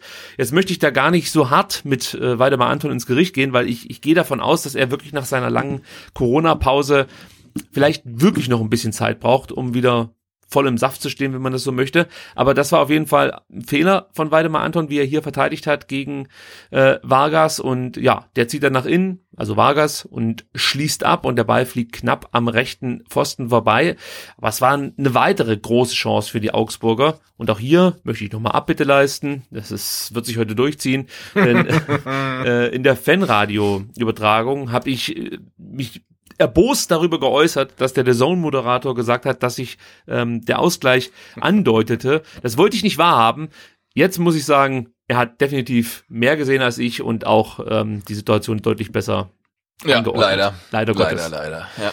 Ja, 26. Minute, wir kommen zur nächsten Augsburg-Chance. Caligiuri Freistoß, der landet in den Armen von Fabian Bretlo. Wer möchte da nicht landen? Also Cali, Caligiuri schlägt einen Freistoß aus dem linken Halbfeld, das hat er häufiger gemacht. Das sind circa 35 Meter vom Tor entfernt und Reese Oxford steigt dann im Fünfer hoch. Das ist richtig schwer für Bretlo einzuschätzen. Kommt er jetzt noch an den Ball oder nicht? Ähm, ja, aber er kommt nicht an den Ball und Bretlo spekuliert auch nicht, sondern wehrt den Ball dann gerade noch mit, Ja. den, mit dem linken Fuß ab. Also das war also sehr stark von Bretlo. Ich habe mir hier notiert, der Ball landet in den Armen von Bretlo. Offensichtlich war das in dem Moment mein romantischer Gedanke, dass ich da vielleicht landen möchte. Denn der Ball landet natürlich nicht in den Armen von Fabian Bretlo, sondern er wehrt ihn hervorragend mit dem äh, linken Fuß ab. Ja, aber, aber war es nicht so, also jetzt wirklich ähm, Gedächtnisprotokoll, äh, dass Bretlo den Ball mit dem Fuß abwehrt, der äh, irgendein Spieler den nochmal abbekommt und dann Bretlo ihn fangen kann. Ich glaube, Nee, so war die, das, oder? Die, die Szene kommt später, als er den, äh, als er den so komisch wegboxt, meinst du? Also als Nee, nee, den, nee, nee, nee, nee, nee. Das meinst du nicht? Also es war schon ein Freistoß mit ganz, ganz viel Verkehr vor ihm. Ja. Und am Ende hat er den Ball wirklich in den Händen und wir wussten nicht, oder ich wusste nicht, wie kam es dazu. Und er wehrt ihn ab, dann ist noch ein Spieler dran und dann hat er ihn wirklich. Also das war wirklich sehr, sehr stark von Bredlo. Ähm, ja, leider konnte man das in der zweiten Halbzeit dann nicht mehr so sagen. Du, du wirst Egal. recht haben, du wirst recht haben Ja. damit. Ähm, aber es gab ja so viele Situationen, dass ich mich jetzt äh, nicht ganz genau dran erinnern kann, ob es so war, wie du sagst. Aber wie gesagt, ich vertraue dir da voll und ganz. man, man merkte wirklich, die Augsburger meinen es jetzt ernst. Und äh, was Ja. man auch nochmal erwähnen muss, der VfB strahlte dann in der zweiten Hälfte der ersten Halbzeit einfach zu wenig Gefahr aus. Also es, ge es gelang dem VfB einfach nicht mal einen Ball länger in den eigenen Reihen zu halten. Wir reden jetzt noch nicht mal von gefährlichen Angriffen, sondern einfach mal einen Ball zirkulieren zu lassen, ähm, auch mal ein bisschen ja, äh, sich wieder zu oder das Spiel zu beruhigen, das fehlte komplett. Also ähm, auch da war ich so ein bisschen enttäuscht von Spielern, die das ja eigentlich können sollten. Also du hast ja immerhin noch einen Anton auf dem Platz gehabt, du hast einen Mangala auf dem Platz, du hast einen, äh, natürlich einen Endo auf dem Platz, den dürfen wir nicht vergessen. Auch ein Daniel Didavi muss in der Lage sein, äh, sowas zu spüren und äh, dabei zu helfen, dass sich das Ganze jetzt mal wieder ein bisschen beruhigt. Aber ja, das gelang dem VfB nicht so richtig und Augsburg kam dann immer wieder zu guten Chancen, äh, vor allem eben mit diesen äh, von hinten ähm, langgeschlagenen Bällen in die Spitze. Der VfB geht dann nicht auf den ballführenden Aufbauspieler. Also auch da könnte man sich ja dann mal, ähm, ja, ich sag mal, weiterentwickeln und erkennen, okay, der schlägt hinten den Ball raus, zum Beispiel der Gummi, den laufe ich jetzt einfach mal an. Ähm, macht man nicht. Also das lässt man dann einfach geschehen. Und auf der anderen Seite, das habe ich vorhin schon bemängelt, die Abwehrspieler antizipieren schlecht, kommen oft diesen Schritt zu spät, weil sie halt einfach offensichtlich nicht mit diesem langen Ball rechnen, obwohl er dann zum dritten und vierten Mal geschlagen wird. Ähm, und so entsteht ja auch in der 29. Minute eine weitere große Chance für die Augsburger. Ähm, also wieder schlägt Gummi hinten den langen Ball einfach mal in Richtung Stuttgarter Strafraum. Erneut stimmt die Zuordnung nicht, beziehungsweise ähm, ja, äh, man ist nicht so gedankenschnell und erkennt, dass dieser Ball eben lang geschlagen wird. Und dann siehst du, wie Finn Bogerson ähm, ja weder von Anton noch von Ito gedeckt wird, beziehungsweise der Ball wird von keinem von keinem äh, VfB-Spieler abgelaufen. Und äh, Finn Bogerson kommt dann ja aus acht Metern zum Abschluss. Bretlo wehrt hier zur Ecke ab. Und äh, ja, wenn es Finn Bogerson gelungen wäre, das Tempo vielleicht noch ein bisschen zu verschleppen, wäre Vargas auf der rechten Seite komplett frei gewesen. Auch da habe ich dir ein Bild in unser Protokoll ähm, gepostet. Und da siehst du, wie, wie links hinten der Vargas schon angerannt Ja, kommt. ja, also ja, wenn. Der, der Finn Bogerson das Ding nach links rüberlegt, dann ist das schon das klar. 1-1. Äh, ja. Ja, er- der muss ja nicht mal Tempo aufnehmen, er kann ja auch noch mal einen Fuß draufsetzen und dann hinten rumspielen quasi. Ja. Ne? Also der hat ja echt alle Optionen, ähm, das noch besser zu machen, ja. Ja, und ähm, die Szene führt dann zur Ecke und die wiederum führt zum 1-1, Sebastian. Wir sind jetzt schon in der 30. Minute, es geht ruckzuck Ja. heute. Eckball von Und das, rechts. das ist das, das einzige Gegentor, bei dem ich dem VfB oder der VfB-Defensive nicht wirklich böse bin, weil da muss man den Augsburgern zugute halten, das war wirklich eine Ecke aus dem Lehrbuch, oder? Das war stark gemacht, keine Frage. Ähm, aber auch hier gibt's wieder äh, diverse Puzzleteile, die wir Na, na, natürlich, natürlich. die wir mit reinholen müssen. Also Eckball von rechts, von Meyer getreten. Oxford, der bekanntermaßen stark bei solchen Standards ist, steigt dann höher als Anton und macht den Ausgleich. Aber ich habe es gerade eben schon gesagt, es passiert natürlich noch viel mehr. Zum einen siehst du, wie Strobel ähm, sehr geschickt Kempf und al wegblockt.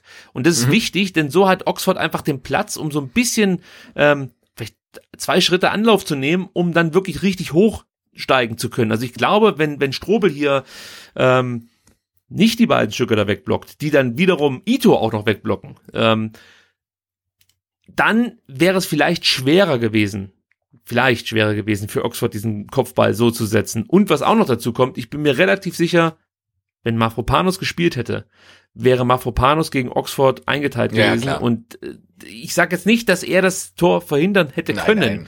aber die Wahrscheinlichkeit ist größer, als ähm, ja, dass Anton die Nummer hier äh, gegen Oxford gewinnt. Also hervorragend gemacht von Augsburg, da möchte ich überhaupt nicht ähm, der möchte ich überhaupt nichts wegnehmen.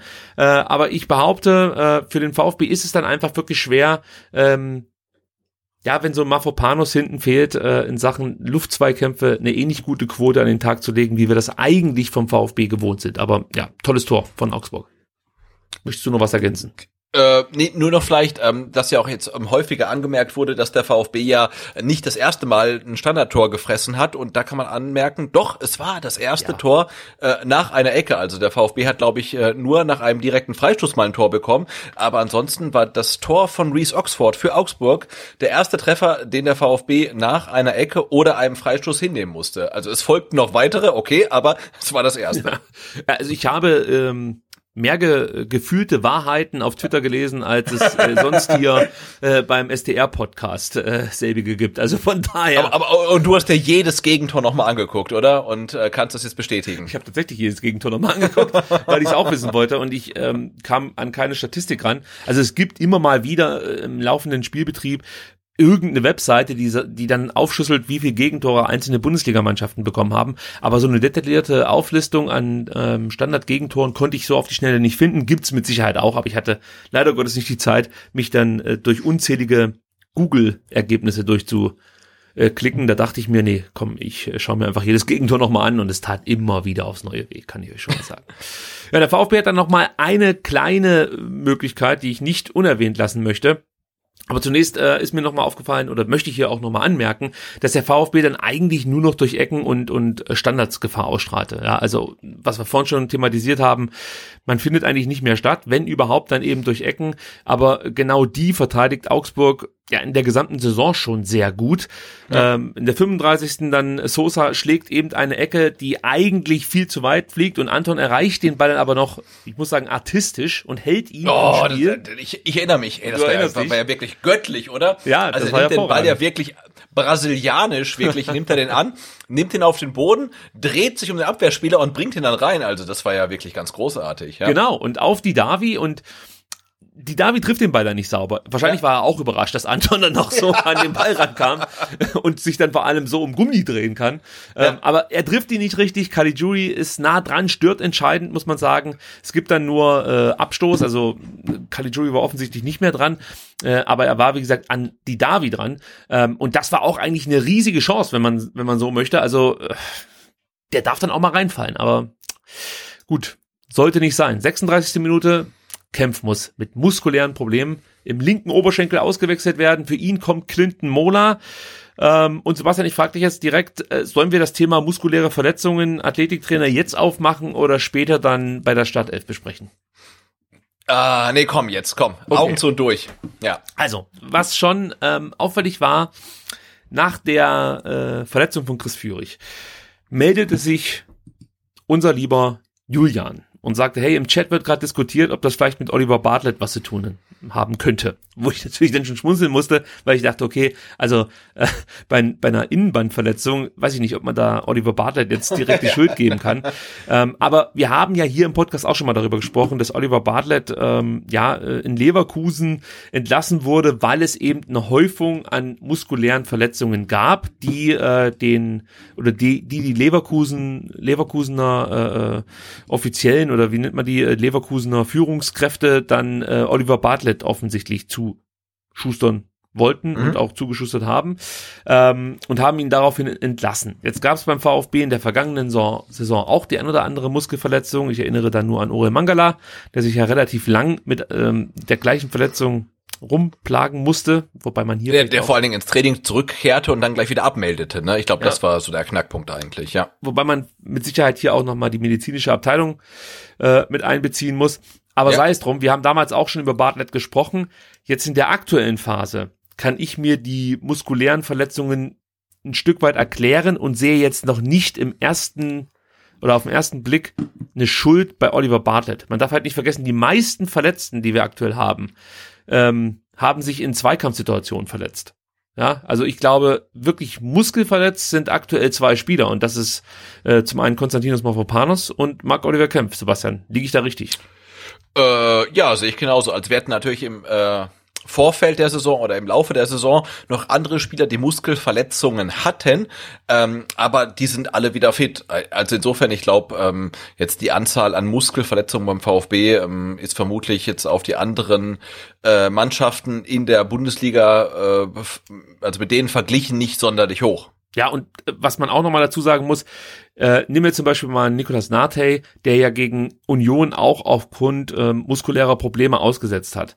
Das fand ich jetzt persönlich nicht so dramatisch, ja, also ähm, es war ja nichts Schwerwiegendes, denn er saß ja dann gegen Augsburg wieder auf der Bank. Also ja. da würde ich jetzt nicht sagen, dass man hier sofort Nates Probleme Bartlett zurechnen sollte.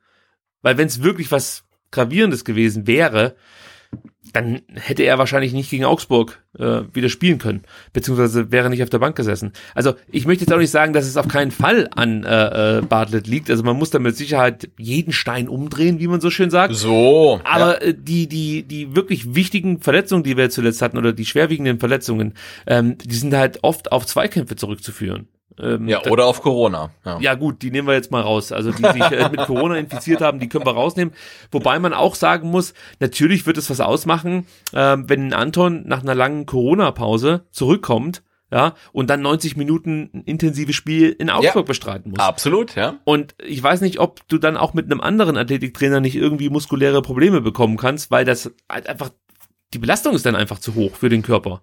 Äh, möglicherweise, also wir sind natürlich jetzt keine medizinischen Fachleute, was das angeht, aber ich sehe jetzt hier noch nicht so eine große Häufung, dass ich das jetzt unbedingt Oliver Bartlett äh, zuschustern will. Und ich gucke gerade nochmal die Liste durch.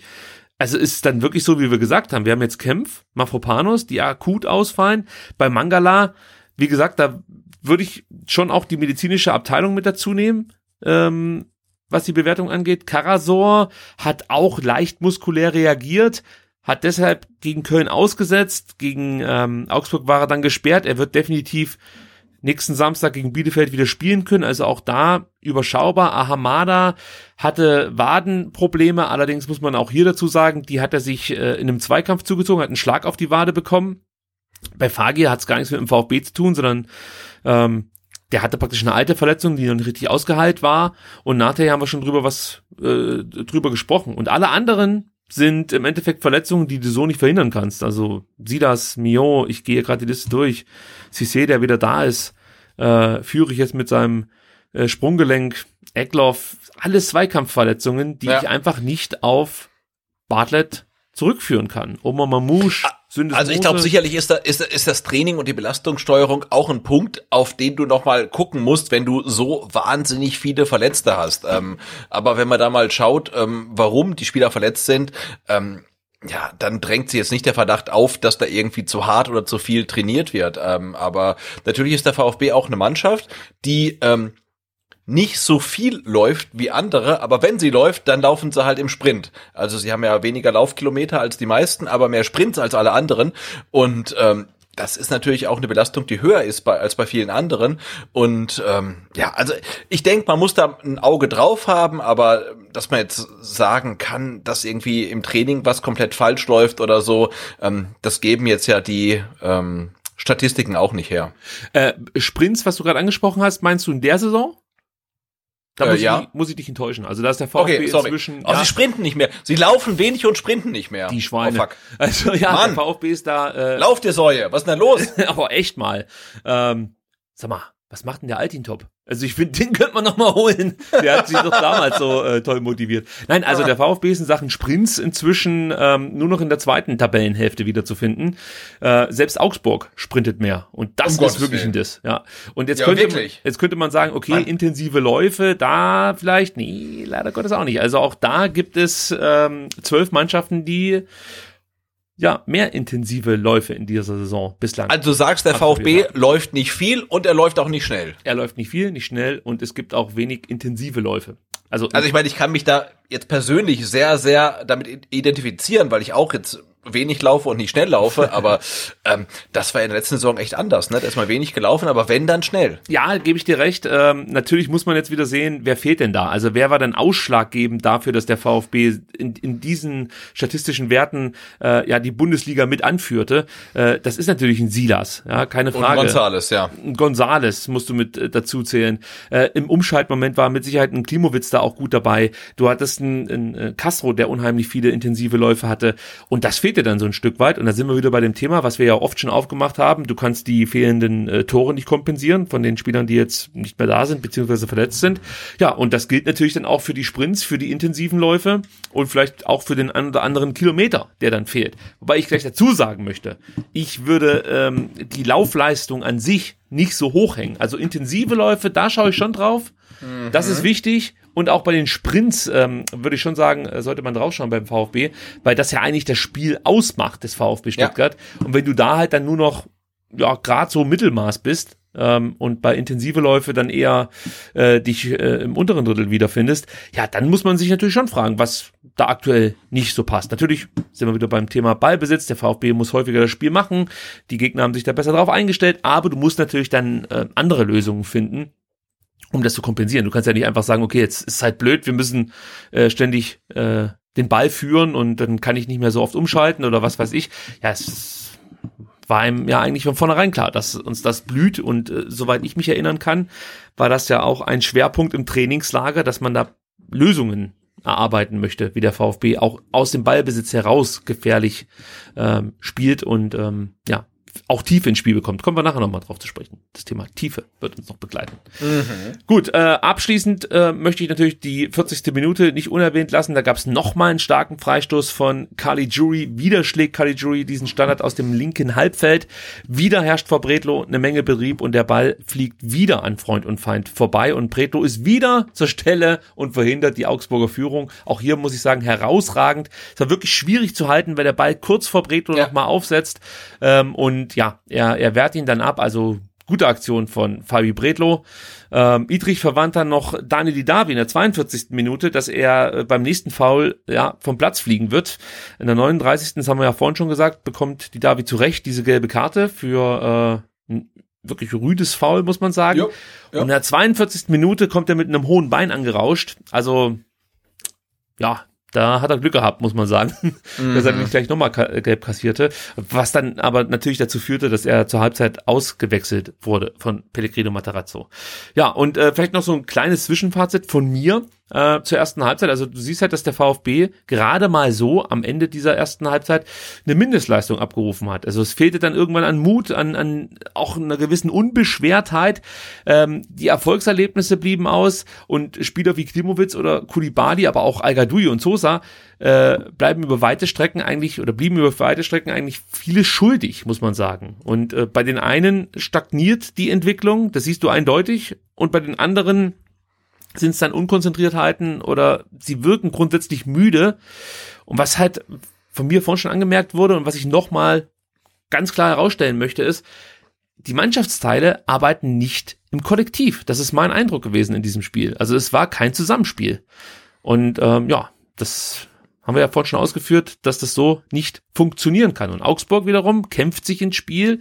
Weins hier stellt nach dem Rückstand um, reagiert auf äh, ja, die Stuttgarter Überlegenheit. Äh, und du merkst halt richtig, mit jeder geglückten Aktion wird die Brust bei den Augsburgern breiter. Und äh, in der ersten Halbzeit können sie die Stuttgarter dann ähm, vielleicht noch nicht brechen, aber in der zweiten Halbzeit gewinnen sie, ich sag jetzt mal, den mentalen Kampf gegen den VfB.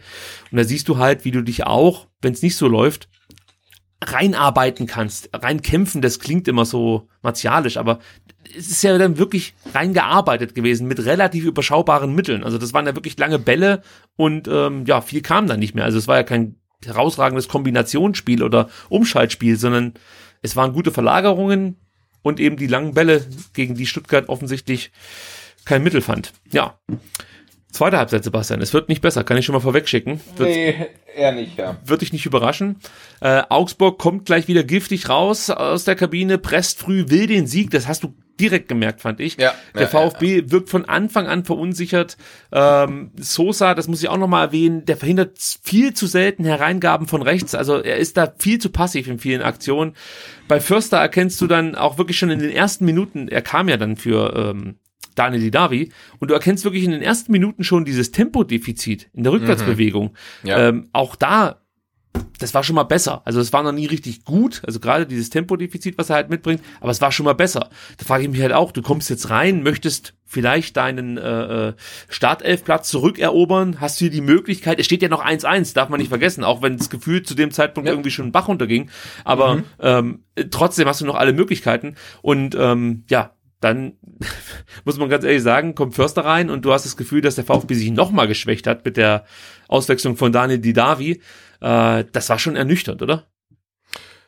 Ja, ging mir auch so, ne? Weil du denkst ja eigentlich, du liegst schon 1-3 hinten, aber nee, ey, es steht 1-1 gegen einen komplett verunsicherten Gegner. Das darfst du nicht vergessen. Also Augsburg hat vor der Partie ein anderes Spiel gewonnen und hat fünf Tore geschossen in zehn Spielen oder in neun Spielen. Ne? Also äh, du bist ja eigentlich nach wie vor am Drücker oder könntest am Drücker sein. Und ah, dass man das Spiel so herschenkt, das, das kotzt mich so an. Ähm, Jetzt wird er ja. Also, Jetzt wird er wütend. Ja, nee, aber weiß nicht, also oh, so ärgerlich. Ja, du musst sie einfach, nein, ja, das wird immer schlimmer, und, aber eigentlich musst du sie in der ersten Halbzeit wirklich äh, rausschießen. Ne? Also wie Materazzo sagen würde, du musst sie killen. Also du bist am Drücker, du hast das Momentum und du machst es halt einfach nicht. Und das ist so ärgerlich. Und das, was dann kommt, ist irgendwie absehbar. 52. Minute Rovoleo mit dem 1 zu 2, das meinst du mit absehbar, Eckball von links, wieder getreten von Arne Meyer. Äh, ich habe mir sagen lassen, Arne er Meyer mit seinem besten Spiel seit dem Mercedes-Benz Junior Cup 2019, glaube ich, oder? Ja, das müsste hinkommen, oder? 2019? Ja. ja. 2018, 2019. Ja, scheiß drauf. Bringt uns jetzt auch nicht weiter. Zwei Augsburger. Nee, aber ja, Nee, Ar- Arne Meyer richtig gut. Also jeder Standard von ihm äh, wie ein Elfmeter, ne? Wow, also war richtig gut. Ja, und wir können es relativ äh, kurz halten. Ich glaube, hier bei dem Tor müssen wir einfach Fabi Bredlow die Schuld geben, denn er muss Natürlich. eigentlich raus, muss zum Ja. Ball.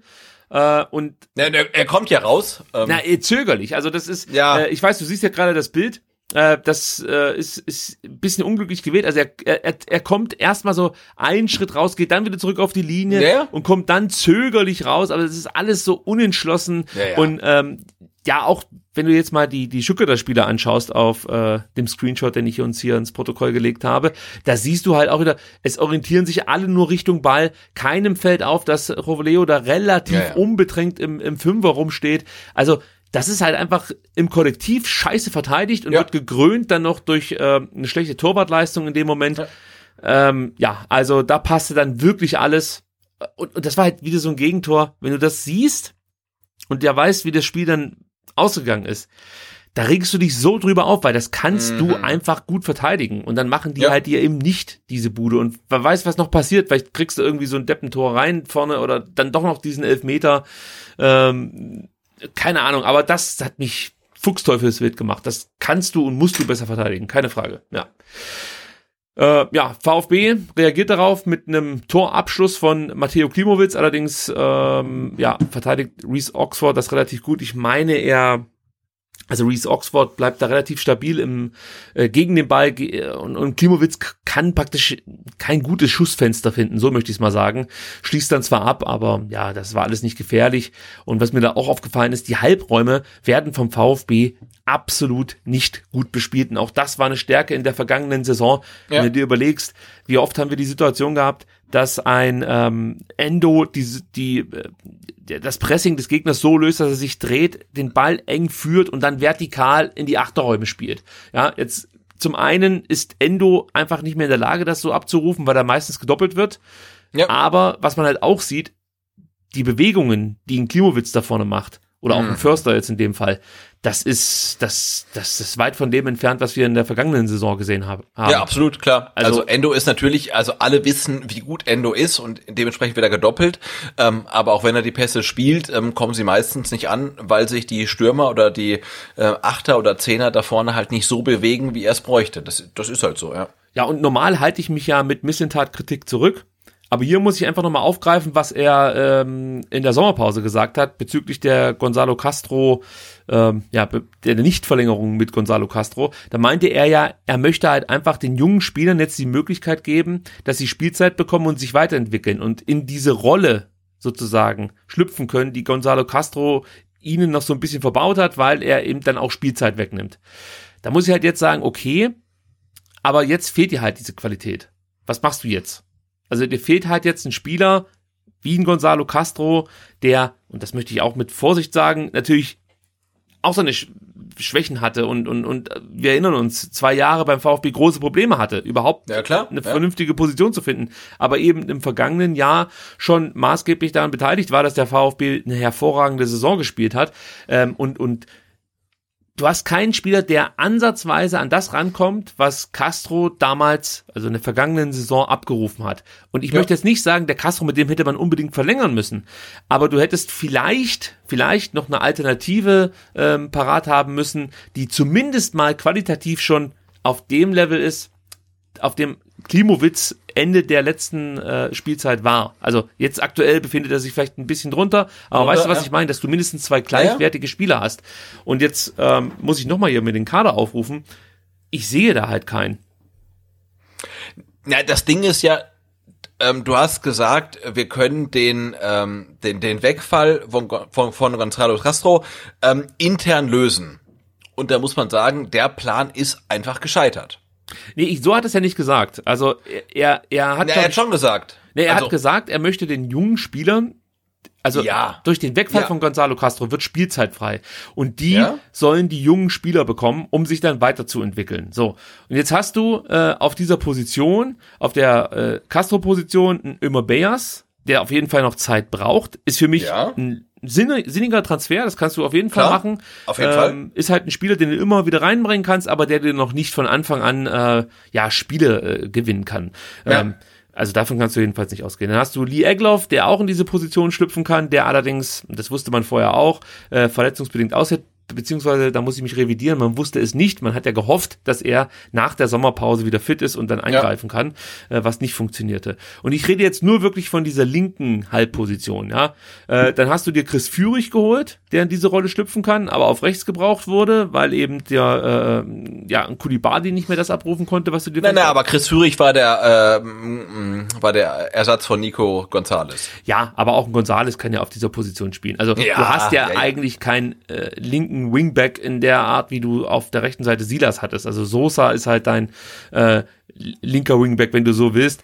Und ähm, ich, ich habe Gonzales schon so wahrgenommen, dass er ja, wie soll man sagen, also so im, im linken Halbraum sich tummeln durfte. Und da war er dann mal offensiv wirklich auf dem Flügel, manchmal ist er dann weiter nach innen gezogen, also war, war relativ fluide, was er da vorne gemacht hat, was man ja auch mit Führig dann in den ersten Spielen äh, versucht hat äh, und es hat auch gut funktioniert, aber jetzt ja, gegen Nee, aber was ich meine, du, du, gesehen, du, du, musst ja, du musst kann. ja Nico Gonzalez und Gonzalo Castro ersetzen und du holst dafür einen Chris Führig.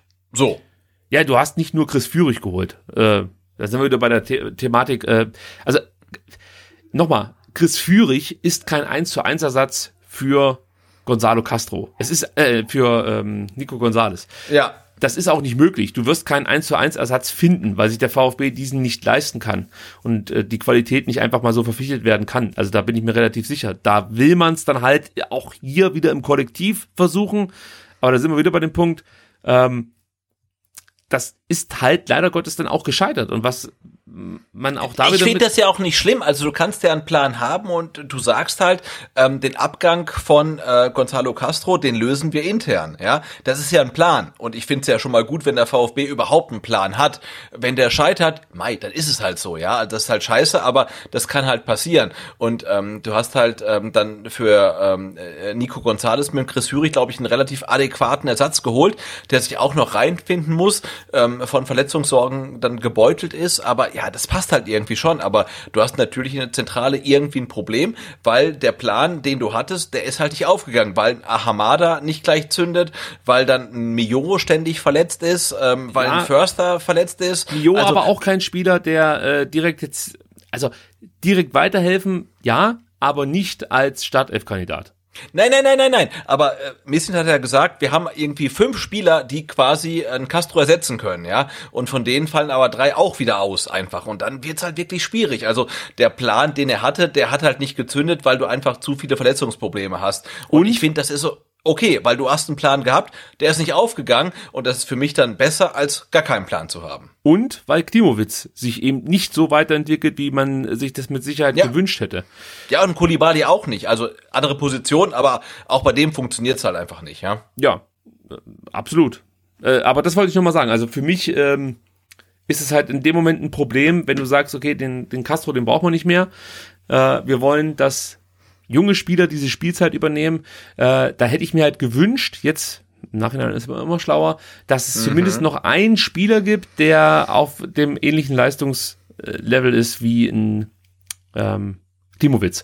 Und jetzt könnte man dann die Davi noch nennen, okay, aber ich weiß nicht, ob die Davi so eine große Rolle gespielt hat in äh, der Planung von Sven Missentat. Ich glaube, das war halt wirklich immer so ein so ein Backup, das man hat. Also ich möchte jetzt nicht sagen, dass, dass man überhaupt nicht mit Daniel Didavi geplant hat. Der war mit Sicherheit schon auch als, äh, natürlich als Starter auch mal angedacht, aber mit Sicherheit jetzt nicht als der Spieler, der, keine Ahnung, äh, 30 äh, Saisonspiele absolviert oder so. Und jetzt bist du ja fast schon froh, dass du noch einen Didavi auf dem Platz hast, weil das war für ja. mich noch einer der wenigen, wenn nicht sogar der einzige nach Chris Führig, der sich so ein bisschen gegen diese Niederlage beziehungsweise gegen das Wegkippen des Spiels gestemmt hat, weil die Niederlage, damit hatte er ja dann nichts mehr zu tun, weil da war er ja, haben wir ja vorhin gesagt, schon nicht mehr auf dem Feld.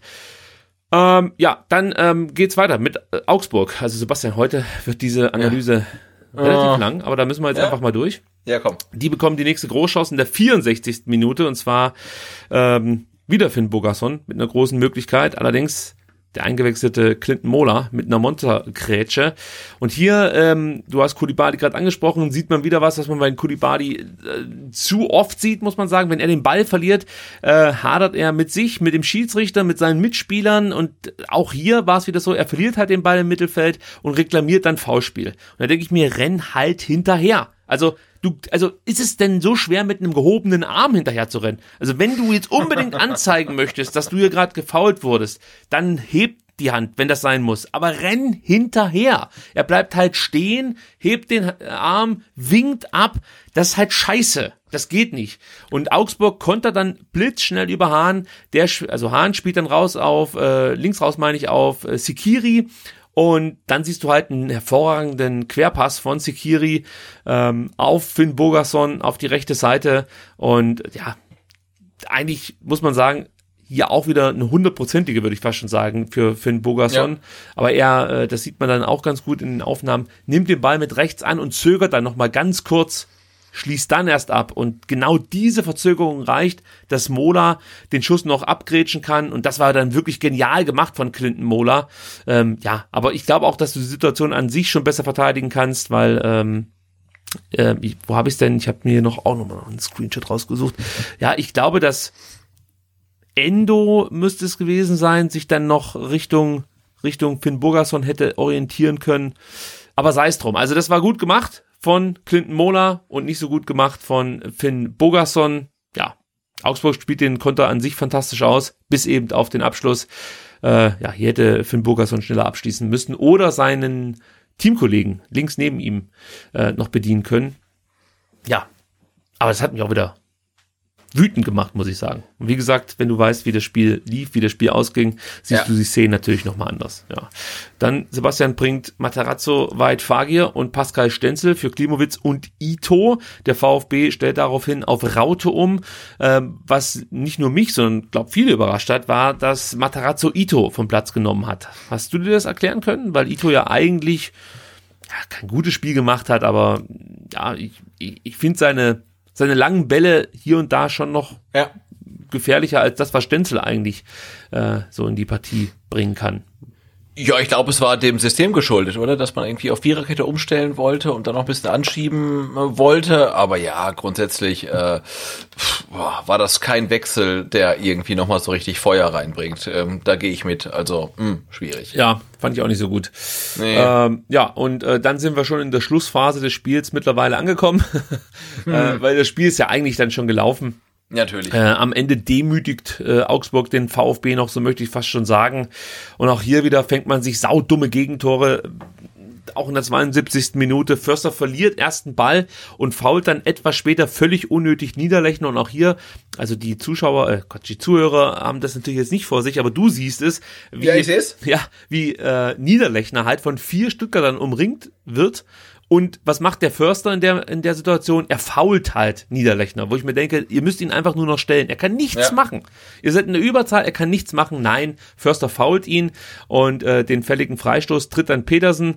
Es gibt wieder einen langen Ball auf die rechte Strafraumseite. Oxford ist da. Sosa, der geht nicht mal der geht nicht mehr zum Luftzweikampf hoch. Er steht einfach nur da. Er, geht, er springt nicht mal hoch. Und so kann Oxford den Ball fast unbedrängt in den Fünferköpfen. Die Hereingabe wird dann zunächst von Endo geklärt, aber der zweite Ball landet wieder bei den Augsburgern. Auch das war auffällig, dass die Augsburger ähm, so ab der 20., 25. Minute viele zweite Bälle gewinnen konnten. ja. Und dann gibt's wieder so eine Situation, wo ich mir auch an den Kopf fasse. Finn Burgerson passt zwischen Anton und Fagir hindurch auf Niederlechner. Und auch hier, Sebastian, schau dir bitte das Standbild an, was ich in unser Skript gepostet habe. Also, das ist ja absurd, ja. Also, dass du Ja, im klar. 16er so einen Pass spielen kannst. Der im Fünfer. Im Ja, Fünfer. im Also, Fünfer ja. steht dann, genau, steht dann Niederlechner, der sich freut, dass er äh, auch noch so Ja. viel Platz hat und ähm, von seinem Mitspieler so gut angespielt wird. Und ähm, ja, schließt dann ab. Ich weiß gar nicht, vielleicht wollte er ihn auch noch reinbringen auf seinen Mitspieler, der da, äh, ich weiß jetzt nicht, wer das ist, der da am zweiten Pfosten steht. Keine Ahnung, auf jeden Fall, er schließt ab. Ähm, der Ball kommt aufs kurze Eck. Und äh, die Frage, die ich jetzt da eigentlich nur noch habe, alles andere haben wir, glaube ich, geklärt, kann Bredlo den halten oder ist der einfach zu scharf geschossen in dem Moment oder kommt er zu, mit zu viel Tempo aufs Tor? Also in Anbetracht der anderen Gegentore würde ich sagen, ja, den kann er halten. Also das war wirklich nicht der Tag von Fabian Bredlow. Ich glaube, im besten Fall lässt er sich gegen den Kopf schießen, äh, was ja gehalten wäre dann. Ja. Es ist halt schwierig, also Nein, also das war, glaube ich, die ähm, Situation oder das Tor, ähm, wo er nach dem Nu- 1 zu 1 am wenigsten für konnte. Ähm, aber auch da, ja, also den kann man vielleicht auch mal halten, klar. ja, also und, und hier möchte ich auch nochmal ansprechen, ähm, was wir ja vorhin schon leicht gestriffen haben. Drei Standardgegentore ist scheiße, klar, äh, sind aber die ersten Standardgegentore. Ja. Und man muss einfach berücksichtigen, dass das Verteidigen von Standards ohne Karasor, ohne Kempf, ohne Mafropanos schwierig ist für den VfB, weil das sind so für mich drei wichtige Spieler im Verteidigen von Standards. Ähm, und wenn die dir wegfallen, also Kempf und, und Mafropanos sowieso Ja, enorm klar. kopfballstark, aber Karasor ist in der Sache, also ist gerade vor Ecken derjenige, der eigentlich da viel ordnet. Muss man drauf achten, vielleicht ist es dir auch schon aufgefallen, er gibt da viele Kommandos, positioniert seine Mitspieler.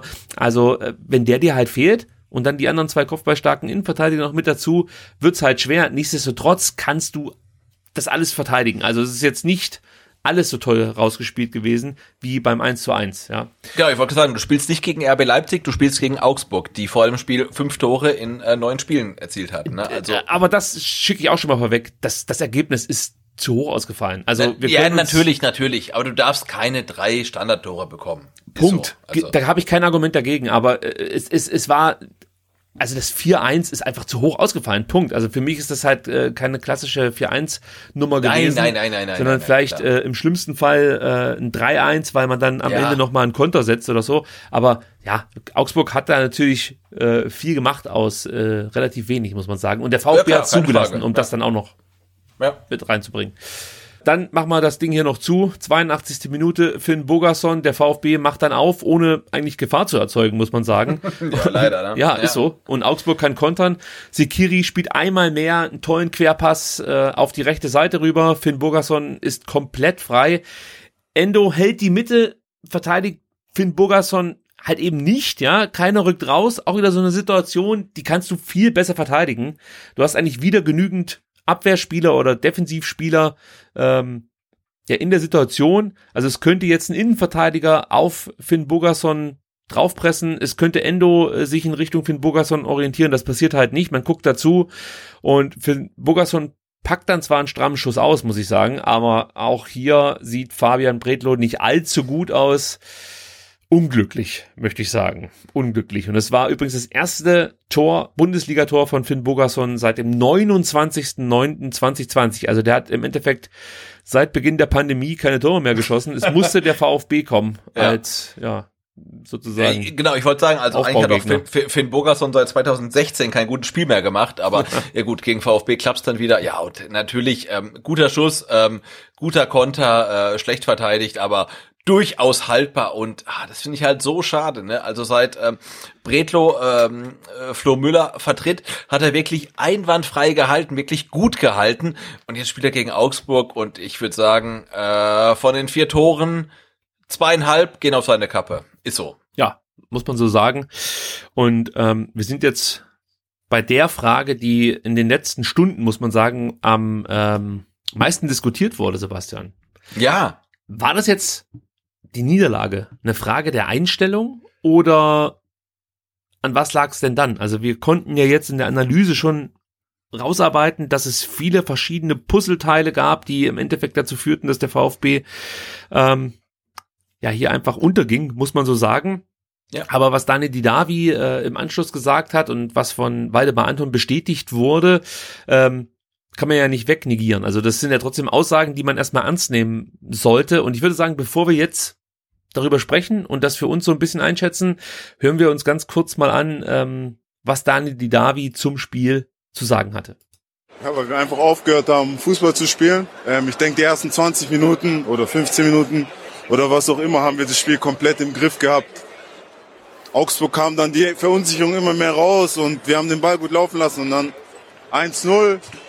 Dann hat Chris sich verletzt und dann hören wir wieder auf, Fußball zu spielen und ja, keine Ahnung, ich finde heute bei allem Respekt an Augsburg, die haben ihr Ding gemacht, die haben gekämpft nach dem 1-1, die haben sich reingearbeitet.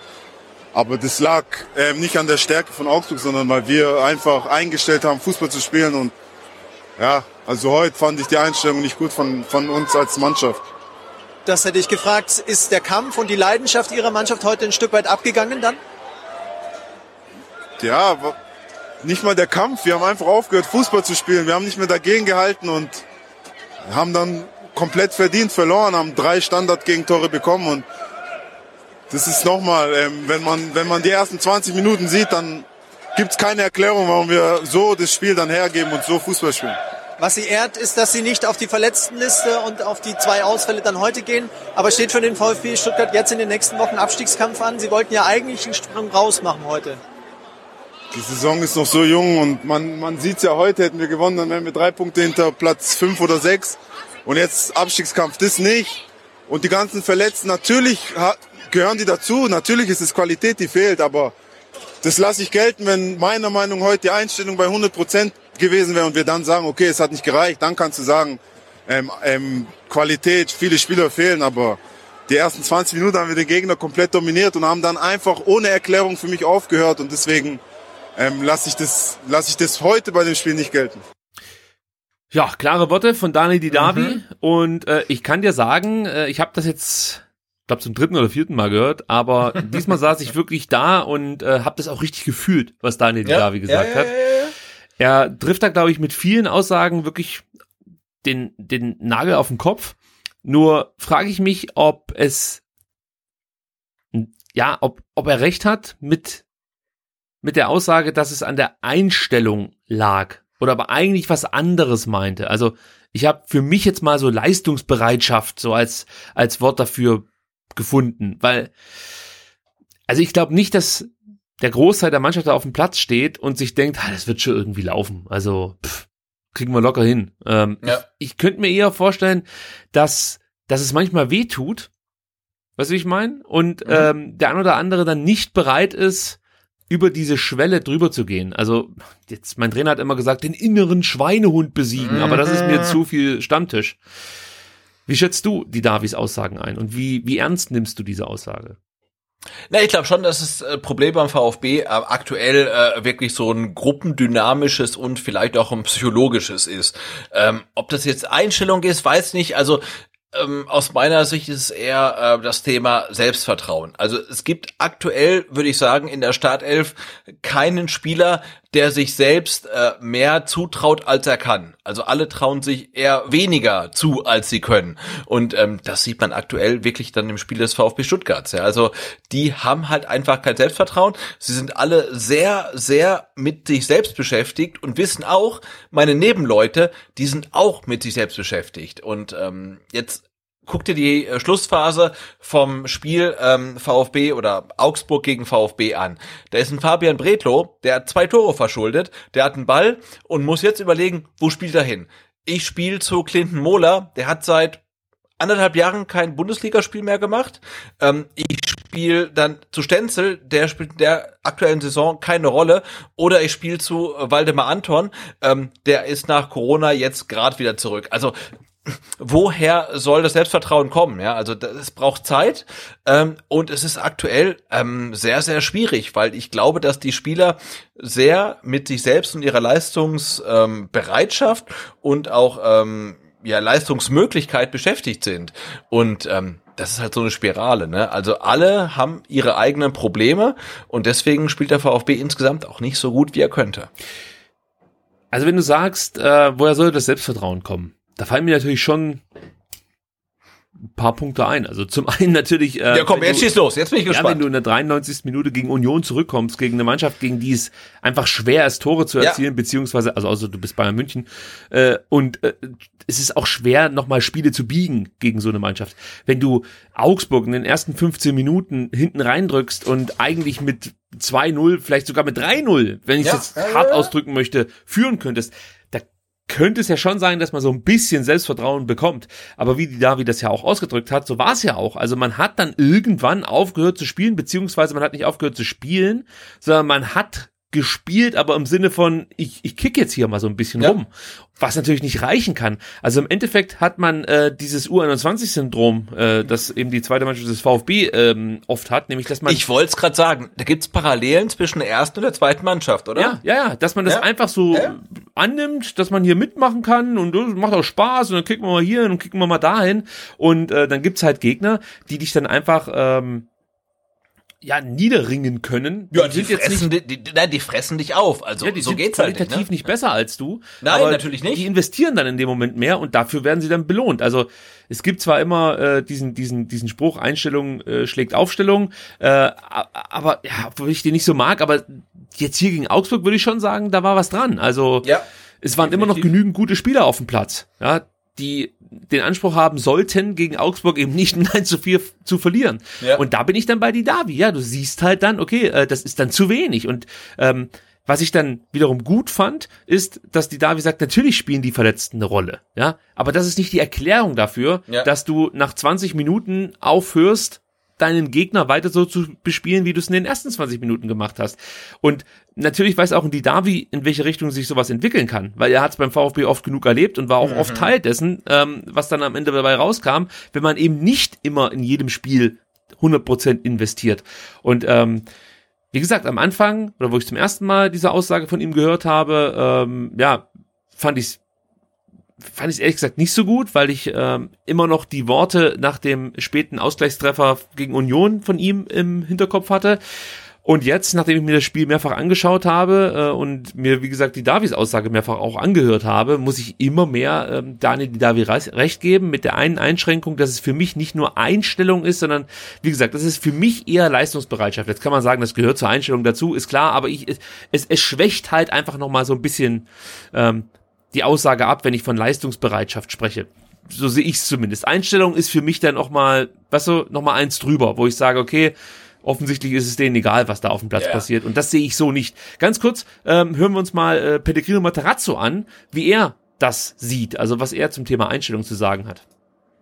Ja, Einstellung äh, am Anfang des Spiels habe ich kein Problem gesehen.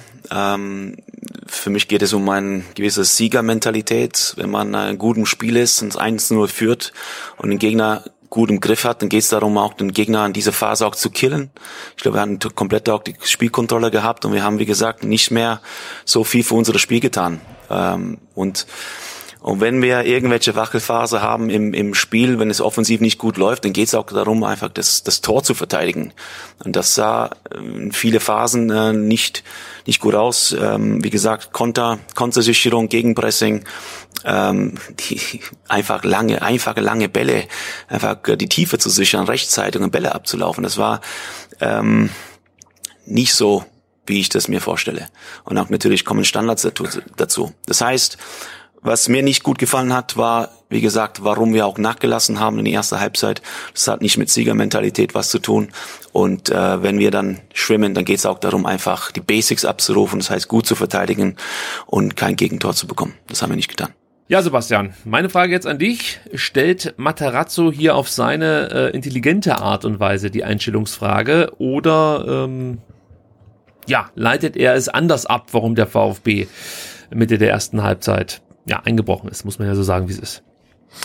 Ja, ich finde schon, dass Pellegrino Materazzo nach dem Spiel ein bisschen ah, äh, down klang. Ne? Also Ja, zerknirscht, er, ja, ja. Ja, er war zerknirscht. Also er sagt dann auch, für, für mich geht's um eine Siegermentalität und am Ende vom Statement sagt er, ja, Siegermentalität ist eigentlich egal. Mir geht's darum, dass wir am Ende irgendwie noch sauber verteidigen und nicht verlieren. Also ähm, ja, der hat auch schon gemerkt äh, mit seiner Mannschaft, ähm, da gibt's ein paar Baustellen und die muss er beheben, weil ähm, so wie gegen Augsburg geht es nicht und ähm, also bei allen ähm, Statements, die ich von Materazzo nach dem Spiel gehört habe, äh, habe ich für mich persönlich auch ähm, die Frage nach der Mentalität, nach der Einstellung schon so unterschwellig rausgehört. Ja, Ja, also ich glaube auch Matarazzo war so ein bisschen überrascht von seiner Mannschaft. Also ich kann mir nicht vorstellen, dass Matarazzo äh, sich diesen Spielvorlauf äh, äh, ja so hätte ausmalen können. Also dass es einfach wirklich so dahin geht dann irgendwann mal. Ja. Und er sagt ja,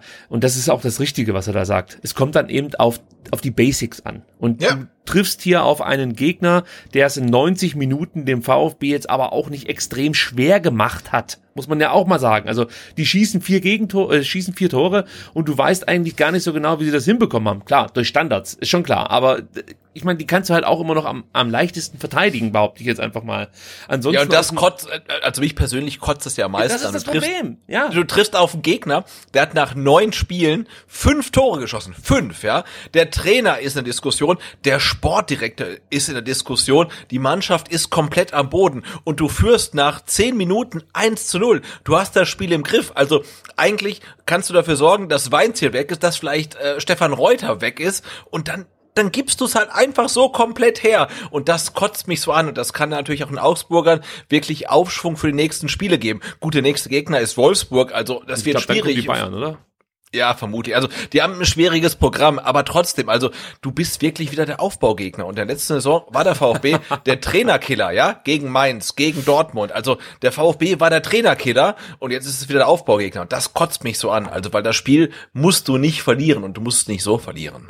Ja, also äh, vom Killer war man hier weit entfernt. Ja, ganz weit entfernt. Ja, Ja, aber vielleicht können wir einfach nochmal drauf eingehen. Ähm, ich lasse jetzt mal Anton einfach weg, weil im Endeffekt bestätigt er eigentlich nur das, was die Davi gesagt hat und ähm, unterstreicht das Ganze noch und äh, sagt, das war das schlechteste Saisonspiel, das müssen wir analysieren und einordnen. Also ähm, da gebe ich ihm recht, das war ich überlege gerade nochmal, aber es war, glaube ich, wirklich das schlechteste Saisonspiel, äh, vor allem in der Defensive. Äh, offensiv haben wir schon schlechtere gesehen, ähm, Ja. aber in der Defensive war es einfach zu leicht. Also man stelle sich jetzt vor, man hätte gegen einen etwas besseren Gegner gespielt, man stelle sich lieber nicht vor.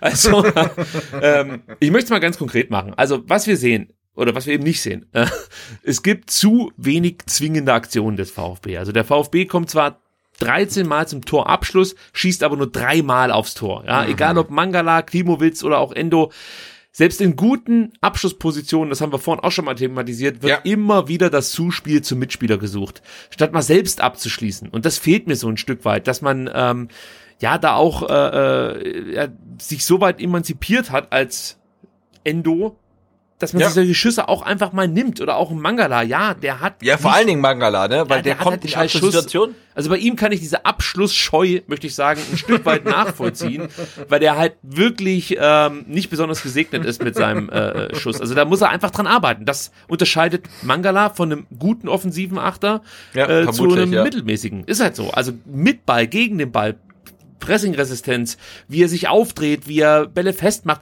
alles schon herausragend. Da ist er auf Champions League Niveau. Aber was Torabschluss angeht, pff, richtig scheiße. Also ich, das bringe ich jetzt auch mal so auf den Punkt. Das ist einfach scheiße. Ja, da warte ich mehr. Da ist ein, da ist ein Wahrscheinlich spielt er deshalb doch im VfB, ja. Ja, der, das ist mit Sicherheit ein Grund. Und äh, die schlechte medizinische Abteilung, die dazu ihren Beitrag geleistet hat, dass er fünf Monate mit einer Muskelverletzung ausgefallen ist, was echt amtlich ist. So, äh, aber wie gesagt, da, da will ich einfach Abschlüsse sehen, ja. Und da, da, da müssen dann auch einfach mal Spieler die Verantwortung übernehmen und dass das dann vielleicht ein eingewechselter Fagier obwohl der ist Stürmer, der wird es noch am ehesten machen, aber das ist dann vielleicht ein Spieler, der noch nicht so oft gespielt hat, sich vielleicht nicht traut oder äh, dann eben den, den, das Zuspiel zu Mangala sucht. Ja. Okay, aber, Aber da möchte ich einwerfen, einen raus. Fagir, Fagir, also Wahid Fagir traut sich immer. Das finde ich halt geil, ne? Also, Ja, ja. wenn der den Ball hat, dann schließt er ab. Er wird halt immer geblockt, aber er schließt ab und das finde ich super.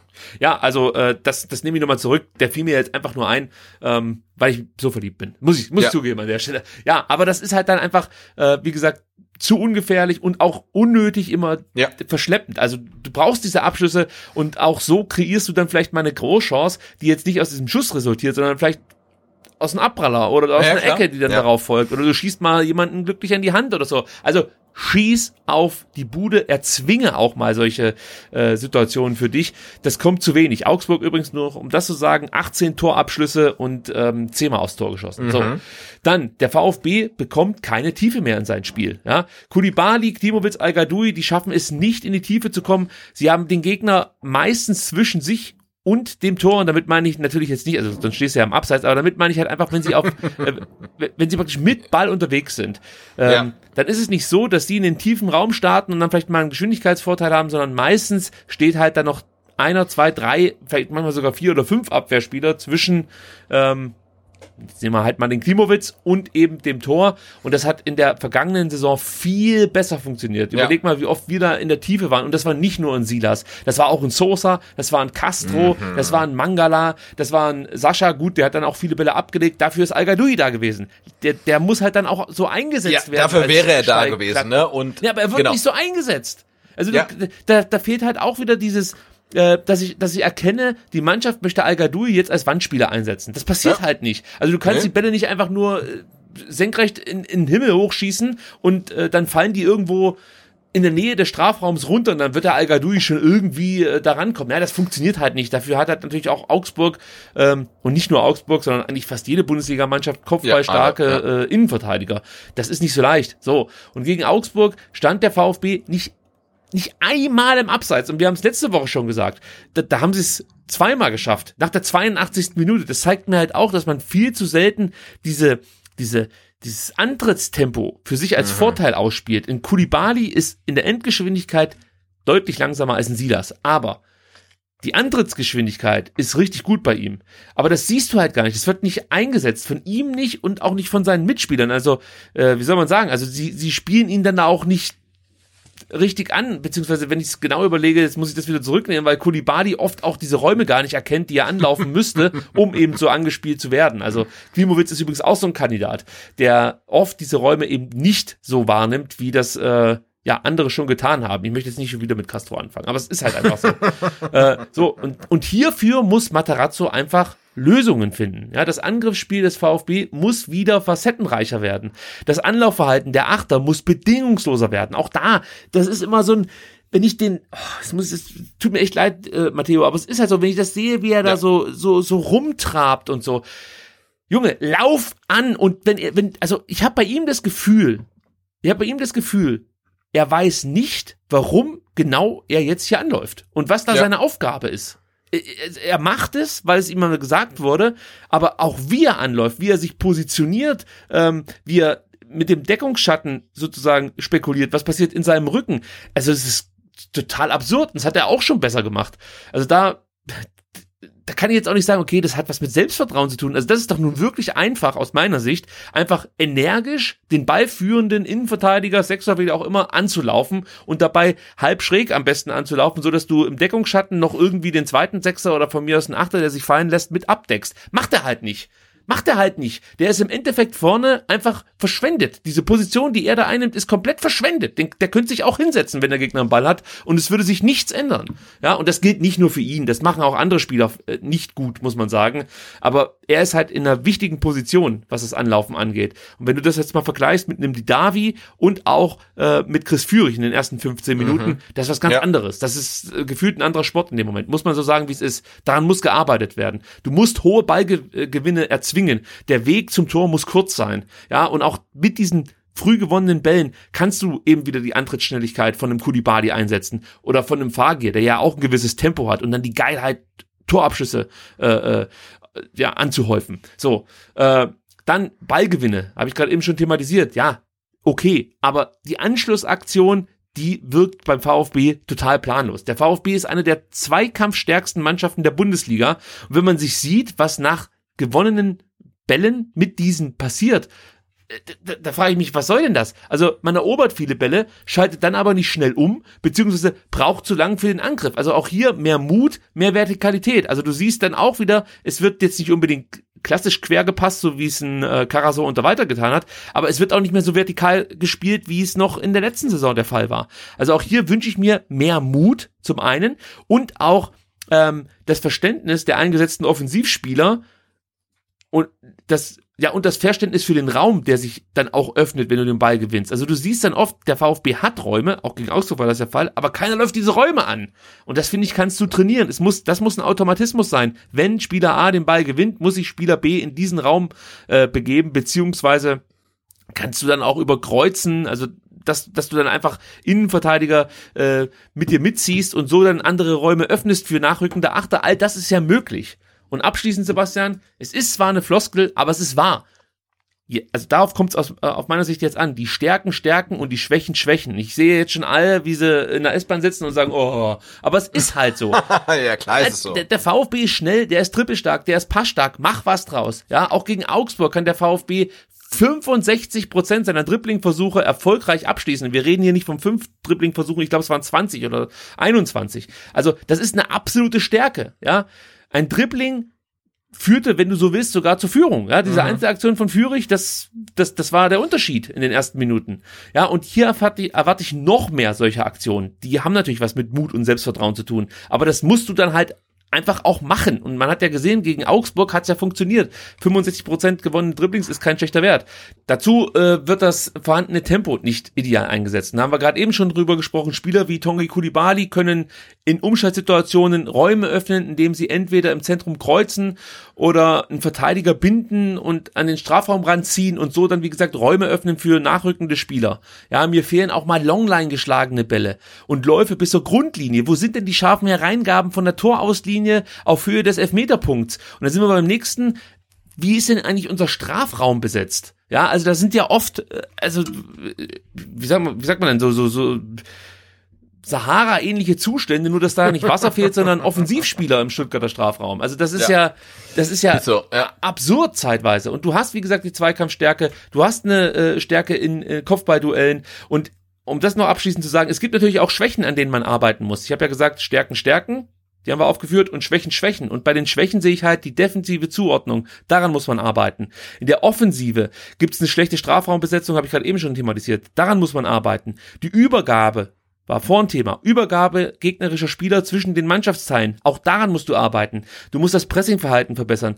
Du musst äh, in Sachen Rückwärtsbewegung nach Ballverlusten besser arbeiten, zielstrebiger arbeiten, schneller umschalten, schneller wieder in der Situation sein. Und da bin ich bei Materazzo die Basics dann abrufen, sich ordentlich positionieren, absprechen, Bälle ablaufen. Das kann man relativ leicht hinbekommen, wenn der Gegner die ganze Zeit einfach nur nach vorne holzt. So. Und es fehlt ein Verbindungsspieler und das ist für mich ein ganz großes Problem zwischen Mittelfeld und Sturm. Da sehe ich keinen. Materazzo äh, möchte, glaube ich, dass Klimowitz diese Aufgabe übernimmt. Mhm. Funktioniert nicht. Führig, das ging einigermaßen gut. Äh, Marmouche war im Endeffekt der Verbindungsspieler und ihm, es fehlte dann ein Stürmer. Ja, den braucht man, den braucht man eigentlich vorne. Ja. Also vorne und zwischen den Linien, klar. Ähm, Ja. Problem. Ja. Aber da musst du auch eine Lösung für finden. Sonst wird das sehr zäh in den nächsten Monaten. Mhm. So. Und jetzt bin ich mit meinem Monolog fast fertig. Muss dich jetzt aber mal zu Wort kommen lassen, sonst äh, ja, fühle ich mich schlecht, Sebastian. Hast du was zu ergänzen? Ich kann nichts ergänzen, aber ich würde dich gerne fragen, ähm, in, äh, in, in welchem Spielfeld liegt der Ball? Bei der Mannschaft oder beim Trainer? Um die Baustellen zu beheben, die du jetzt angesprochen hast, die ich genauso sehe. ja, also beim Trainerteam und natürlich bei Ja. der Mannschaft. Also es ist ja ein Kollektiv. Also Aber erstmal erstmal beim Trainerteam, oder? Also die müssen vorlegen und Vorgaben geben, weil ich hatte gegen Augsburg schon so ein bisschen das Gefühl, ähm, dass die Mannschaft da auch nicht so richtig wusste, was sie dann machen soll. ja, wenn, also das kann ich jetzt nur beurteilen, wenn ich wüsste, was im Vorfeld äh, Ja, natürlich, besprochen ja, wurde. klar. Ja, und äh, welche Prinzipien beziehungsweise Automatismen ähm, Materazzo mit seiner Mannschaft bislang eingeübt hat. Es würde mich aber extrem überraschen, wenn Pellegrino Materazzo ähm, nicht die gleichen Erkenntnisse hätte wie ich, beziehungsweise es würde mich eher überraschen, wenn er nicht noch bessere hätte. Ja. Also ich gehe davon aus, dass all das, was mir auffällt und wahrscheinlich komplett falsch ist, ich weiß es nicht, also das ist das, was ich halt gesehen habe, äh, das hat er auch auf dem Zettel. Und Ja. er wird daran arbeiten mit seinem Trainerteam und dann eben mit den Spielern. Und ich glaube, der Schlüssel liegt eigentlich darin, dass der VfB es schafft, ähm, sich auch wieder zu belohnen gegen Bielefeld dann eben, ja, also am besten relativ früh in Führung gehen und dann eben nicht nachlassen. Also hier ist man mehr oder weniger selbst dran schuld gewesen und da bin ich ganz bei Didavi. Es lag nicht daran, dass Führig ausgewechselt wurde, sondern es ging schon vorher los, dass man dann nicht mehr zielstrebig vertikal nach vorne gespielt hat, sondern sich dann irgendwie wieder da äh, im Klein-Klein ähm, selbst aufgegeilt hat. Nee, spielt die Dinger einfach entschlossen zu Ende. Und für einen Klimowitz muss in Umschaltsituationen einfach ganz klar sein, was er macht. Er kann, es kann nicht sein, dass er in, äh, in dieser einen Umschaltsituation, ich meine, in der 20. war es, über die wir gesprochen haben, äh, dann mehr oder weniger anhalten muss mit dem Ball, um kurz zu Ja. überlegen, spiele ich jetzt auf den Algadoui oder laufe ich weiter? Ach komm, ich laufe weiter.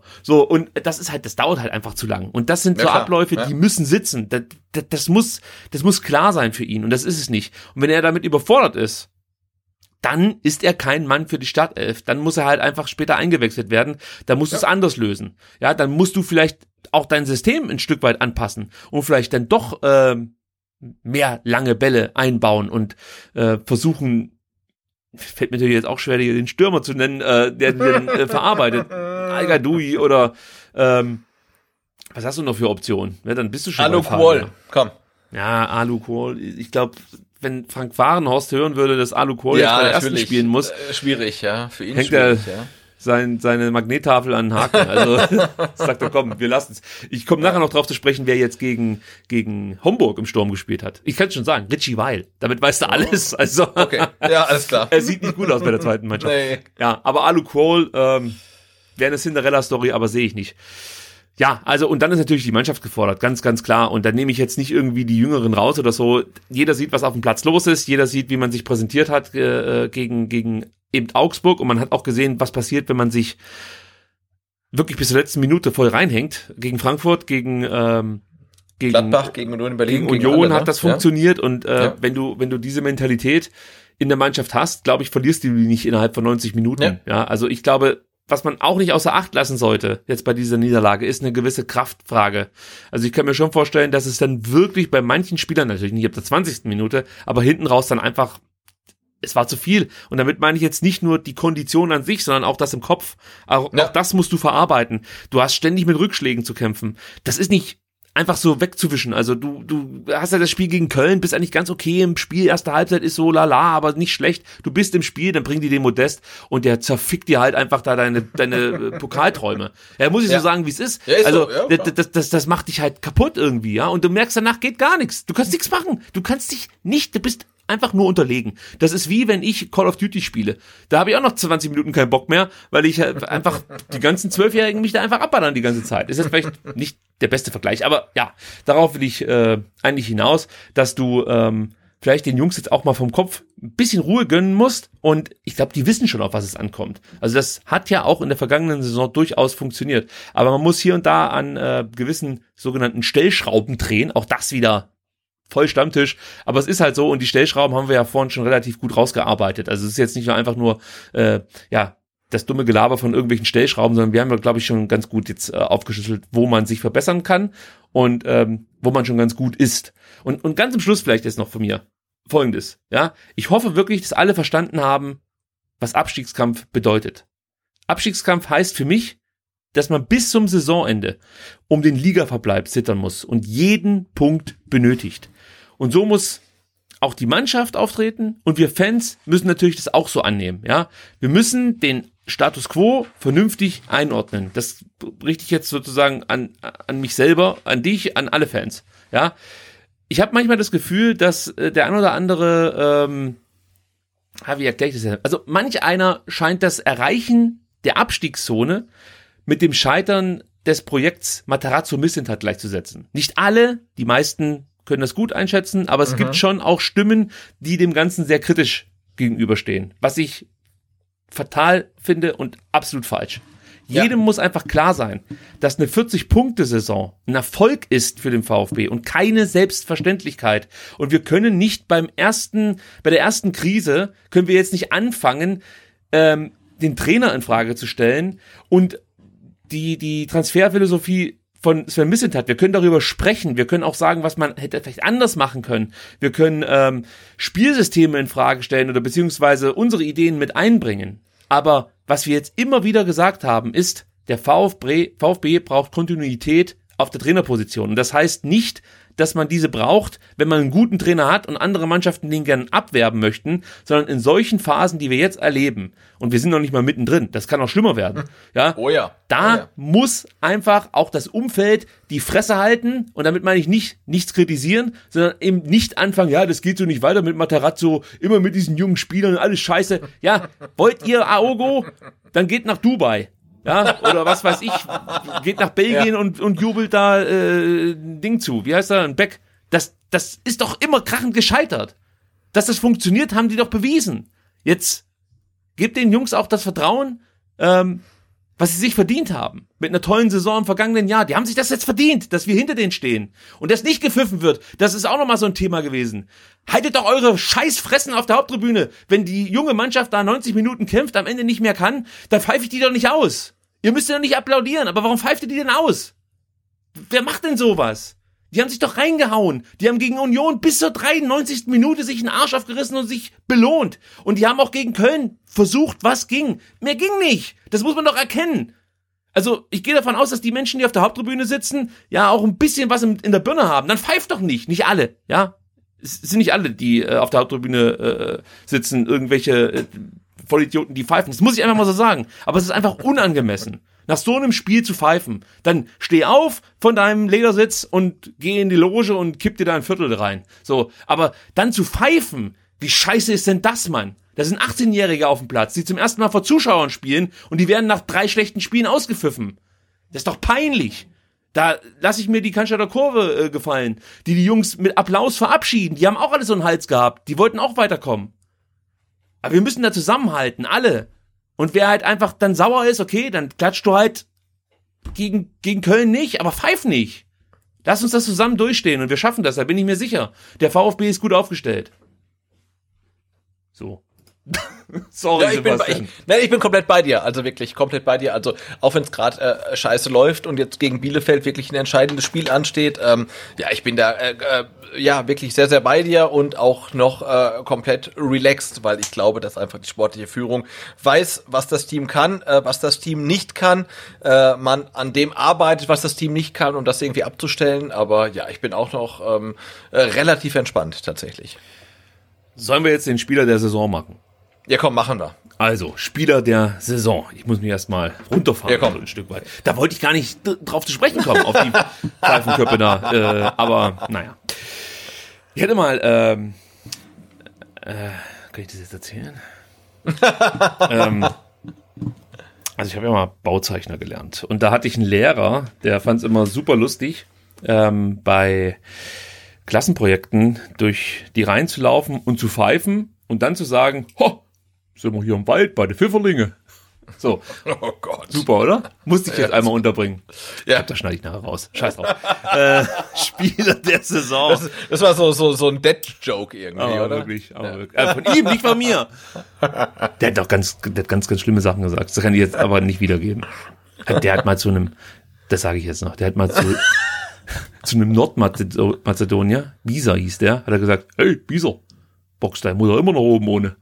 Und Oh Gott. wir hatten, ey, wir haben echt gedacht, dass der Bisa jetzt aufsteht und dem Ja, und eine verpasst. Und er hätte es verdient gehabt, muss man sagen. Ja, auf jeden Fall. Schwieriger Typ. Gut, Grüße. Ähm, kommen wir jetzt wirklich zum Spieler der Saison. Mein Gott, also jetzt habe ich die Stimmung wieder gekillt. Ähm, auf Twitter wurden 215 Stimmen abgegeben. Ja, immerhin, oder? Ja, den Frust kann ich verstehen, aber ich Ja. möchte ja schon eine Drei eigentlich äh, sagen. Ja, eigentlich Also schon, ja, komm. Mein Strengt euch mal an. Mein ganzer Sonntagnachmittag war eigentlich verplant für Striche ziehen Ja. und dann war ich schon ähm, relativ früh fertig, muss ich sagen. Gut, ich spanne euch nicht lange auf die Folter. Ähm, die meisten Stimmen hat Chris Führig von euch bekommen, 105. Dann kommt Clinton Mola mit 41 und Ito kriegt einen Punkt, weil er 32 Stimmen auf sich vereinen konnte. Oh, spannend, spannend. Ja, ja.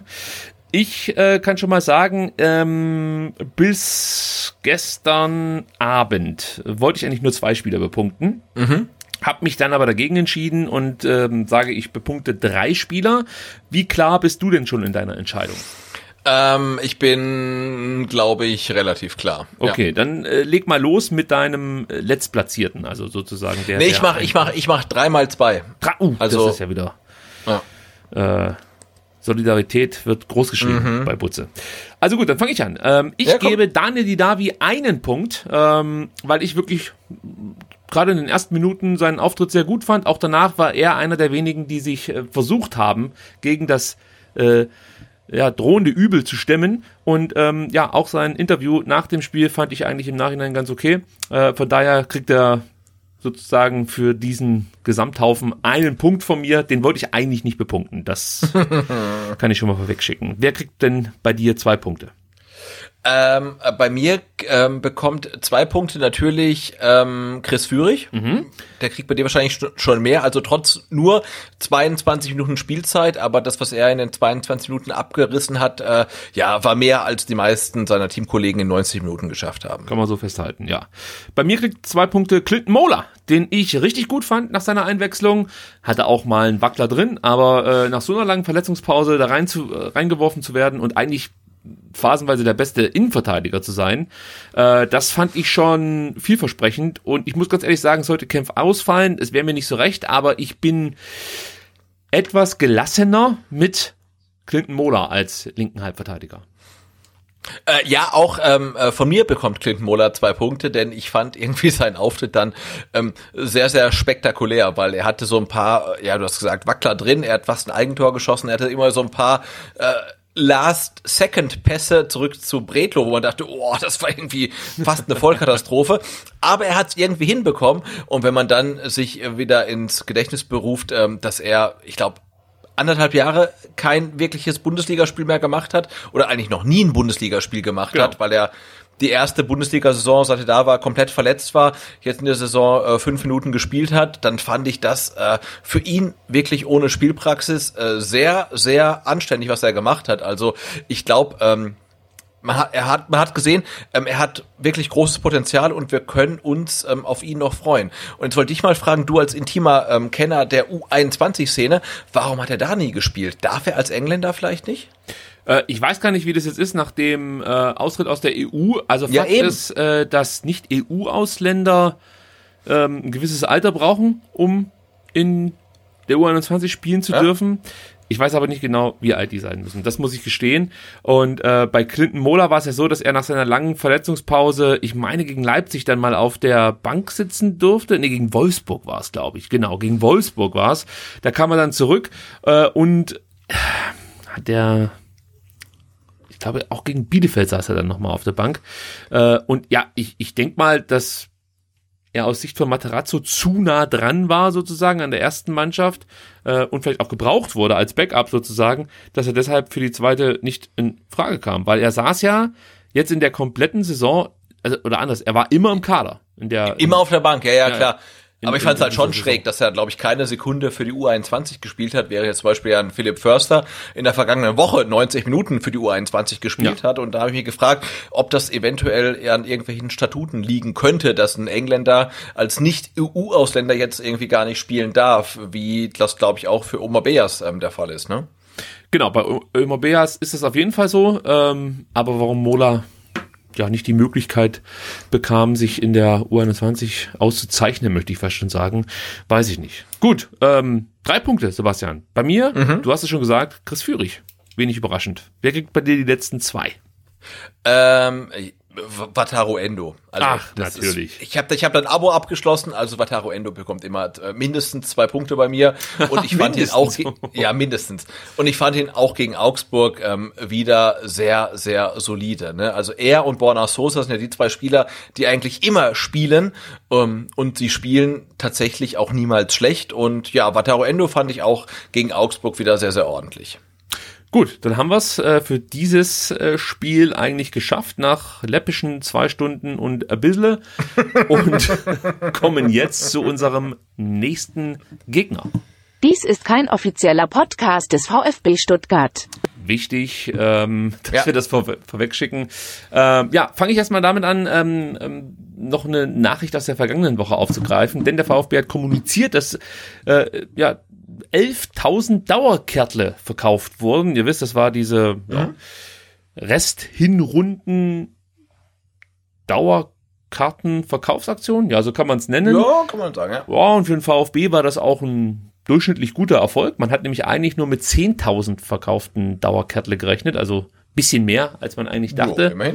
Ja, und äh, ja, sobald absehbar ist, ähm, wie sich jetzt die Umstände in der Pandemie weiterentwickeln, ich glaube, da sind wir jetzt momentan wirklich auch äh, bei so einer Art Schlüsselspiel, äh, will man ähm, ja ein Konzept für die Rückrunde vorstellen. Also ich könnte mir vorstellen, wenn äh, der VfB jetzt grünes Licht bekommt vom ja vom Land, vom von der Stadt Stuttgart, dass man auch in der Rückrunde das Stadion unter 2G voll besetzen darf, dann sieht, glaube ich, ganz gut aus, dass es ab Dezember die Rückrundendauerkarte geben Oh yes, könnte. ja. wir haben schon Ja. drüber gesprochen in der vorletzten Ausgabe. Also die Chancen stehen, glaube ich, nicht allzu schlecht. Ähm, ein bisschen davon abhängig, wie sich eben die Corona-Zahlen entwickeln. Und wenn wir bei dem Thema sind, muss man auch noch eine Aktion kurz erwähnen, ähm, die ich herausragend finde.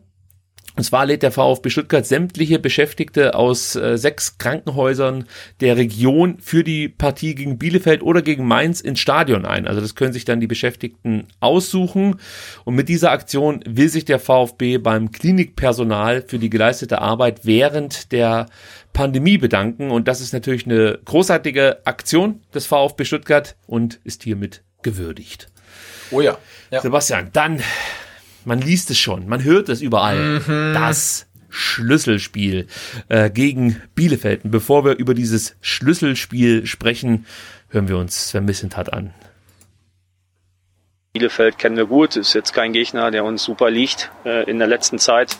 Ich glaube, wir haben, seitdem ich hier bin, äh, zweimal unentschieden gespielt zu Hause und ansonsten, nee, wir haben einmal unentschieden gespielt und ansonsten verloren. Das heißt, äh, wir müssen nicht auf die äh, Punkte gucken, die sie haben, sondern auf die Spielart, die uns in der letzten Zeit nicht immer gelegen hat. Das gilt es, gilt es wie immer anzunehmen und äh, in diesem Fall natürlich versuchen wir das besser zu machen. Das ist das eine. Und das zweite ist, wir müssen aber auch mal schauen, wen kriegen wir zurück, wen kriegen wir den Kader. Atta ist mal entsperrt und gesund, der kommt schon mal zurück. Nico, Nico Natai ist, war ja jetzt schon heute wieder auf der Bank. Armada ist dabei. So dann müssen wir gucken. Mamouche, Chris Führig, äh, Marc Oliver Kempf. Wie sieht's mit denen dreien aus? Äh, Robby Massimo, Flo Müller. So und wenn, wenn davon ein paar zurückkommen, dann haben wir auch wieder ein bisschen Frische. Äh, heißt aber nicht, dass das so einfach ist, die Automatismen einfach wieder abzurufen, sondern ist auch das, wo wir dran arbeiten werden. Und dann nehmen wir einen Kampf an und hoffen auf richtig viele tolle Zuschauer wie hier gegen Union Berlin, äh, weil die werden wir brauchen, weil das ist auch klar, in so einer Phase, in der wir gerade stecken, äh, geht es über Kampf und da hilft die Tribüne wahnsinnig. Das hat man auch gesehen bei den Augsburgern nach dem 1-1. Äh, Das ist schon, das kommt wieder dazu. Das ist ein anderer Faktor als in den, in den äh, ich sag mal jetzt mal knapp 18 Monaten Corona-Geisterspiele. Ähm, Das sind auch Themen, die, äh, die zu diesen Spielen dazugehören. Und hier war es ein Riesenvorteil in den Heimspielen und hoffe, dass gegen Bielefeld endlich mal wieder samstags. Wir sind ja nicht verwöhnt, was den Samstagsanstoßzeitpunkt angeht, dass da mal 30, am liebsten 40, am liebsten noch mehr da sind. Und äh, und diese Unterstützung bringen, die wir gegen Union hatten, weil das tut unserer Mannschaft in der aktuellen Phase sicherlich sehr gut. Und da hoffen wir drauf. Gott sei Dank schließt Sven Mislintat positiv, denn zwischenzeitlich ja. hatte ich mir schon Sorgen gemacht, äh, als er äh, erzählt hat, der VfB hat unter ihm bislang einmal gegen Bielefeld unentschieden gespielt, ansonsten alles verloren. Aber er zieht dann darauf ab und ich glaube, das wird auch wirklich wichtig werden am kommenden Samstag, ähm, dass er hofft, das Neckarstadion sei am ja. Samstag gut gefüllt. Äh, und er hofft natürlich auch so ein bisschen auf den ein oder anderen Rekonvaleszenten. Äh, Sebastian, reicht das aus? Ein gut gefülltes Neckarstadion und äh, ja, Rückkehrer aus dem Lazarett? Ähm, ja, es muss ausreichen. Also ich habe ja wirklich auch Sympathien für Arminia Bielefeld, ähm, aber ich glaube, es ist die einzige Mannschaft in der Bundesliga, die noch kein Spiel gewonnen hat. Ähm, also das, das muss reichen. Wenn du die Klasse halten willst und du hast ein Heimspiel gegen Arminia Bielefeld ähm, und du hast ähm, 30 plus 1000 Zuschauer ähm, im Stadion, dann muss das eigentlich reichen.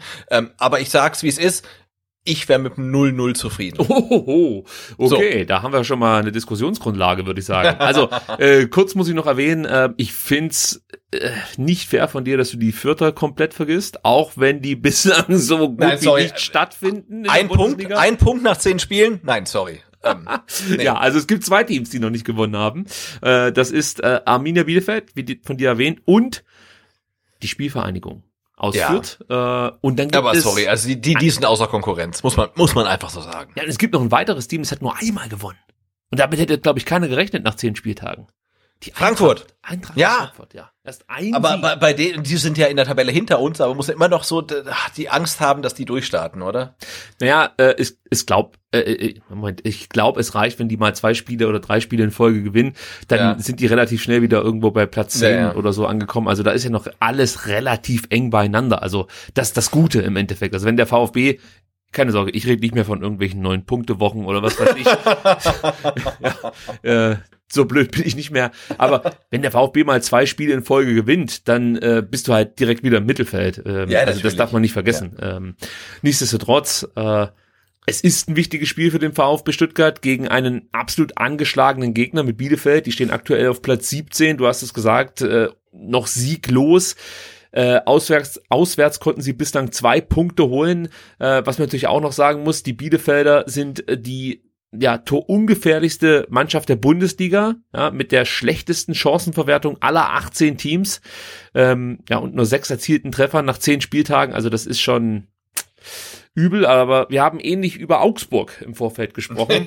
Ja. Du, du warst das. Ja, ja, jetzt musst du auch hier mit dazugehören. Also das ist jetzt, wir sind ja auch. ja, nein, nein, nein, ich, ja, ja, nein, aber es ist auch ein Team. Nein, nein, klar, ja, ich, bin ich bin damit bei, ja. Aber für so, Augsburg, ja. äh, für Quatsch, für Bielefeld läuft es wirklich nicht besonders rund. Also ähm, zuletzt jetzt die zwei Niederlagen gegen Mainz, ähm, im Pokal wahrscheinlich unglücklicher als jetzt am vergangenen ähm, Spieltag. Ja. Da fand ich Mainz eigentlich schon deutlich besser als Bielefeld außer zu Beginn in den ersten paar Minuten fand ich Bielefeld ganz gut, ähm, aber dann waren es eigentlich die Mainzer, die am Drücker waren und die hätten das Spiel aus meiner Sicht auch höher gewinnen müssen.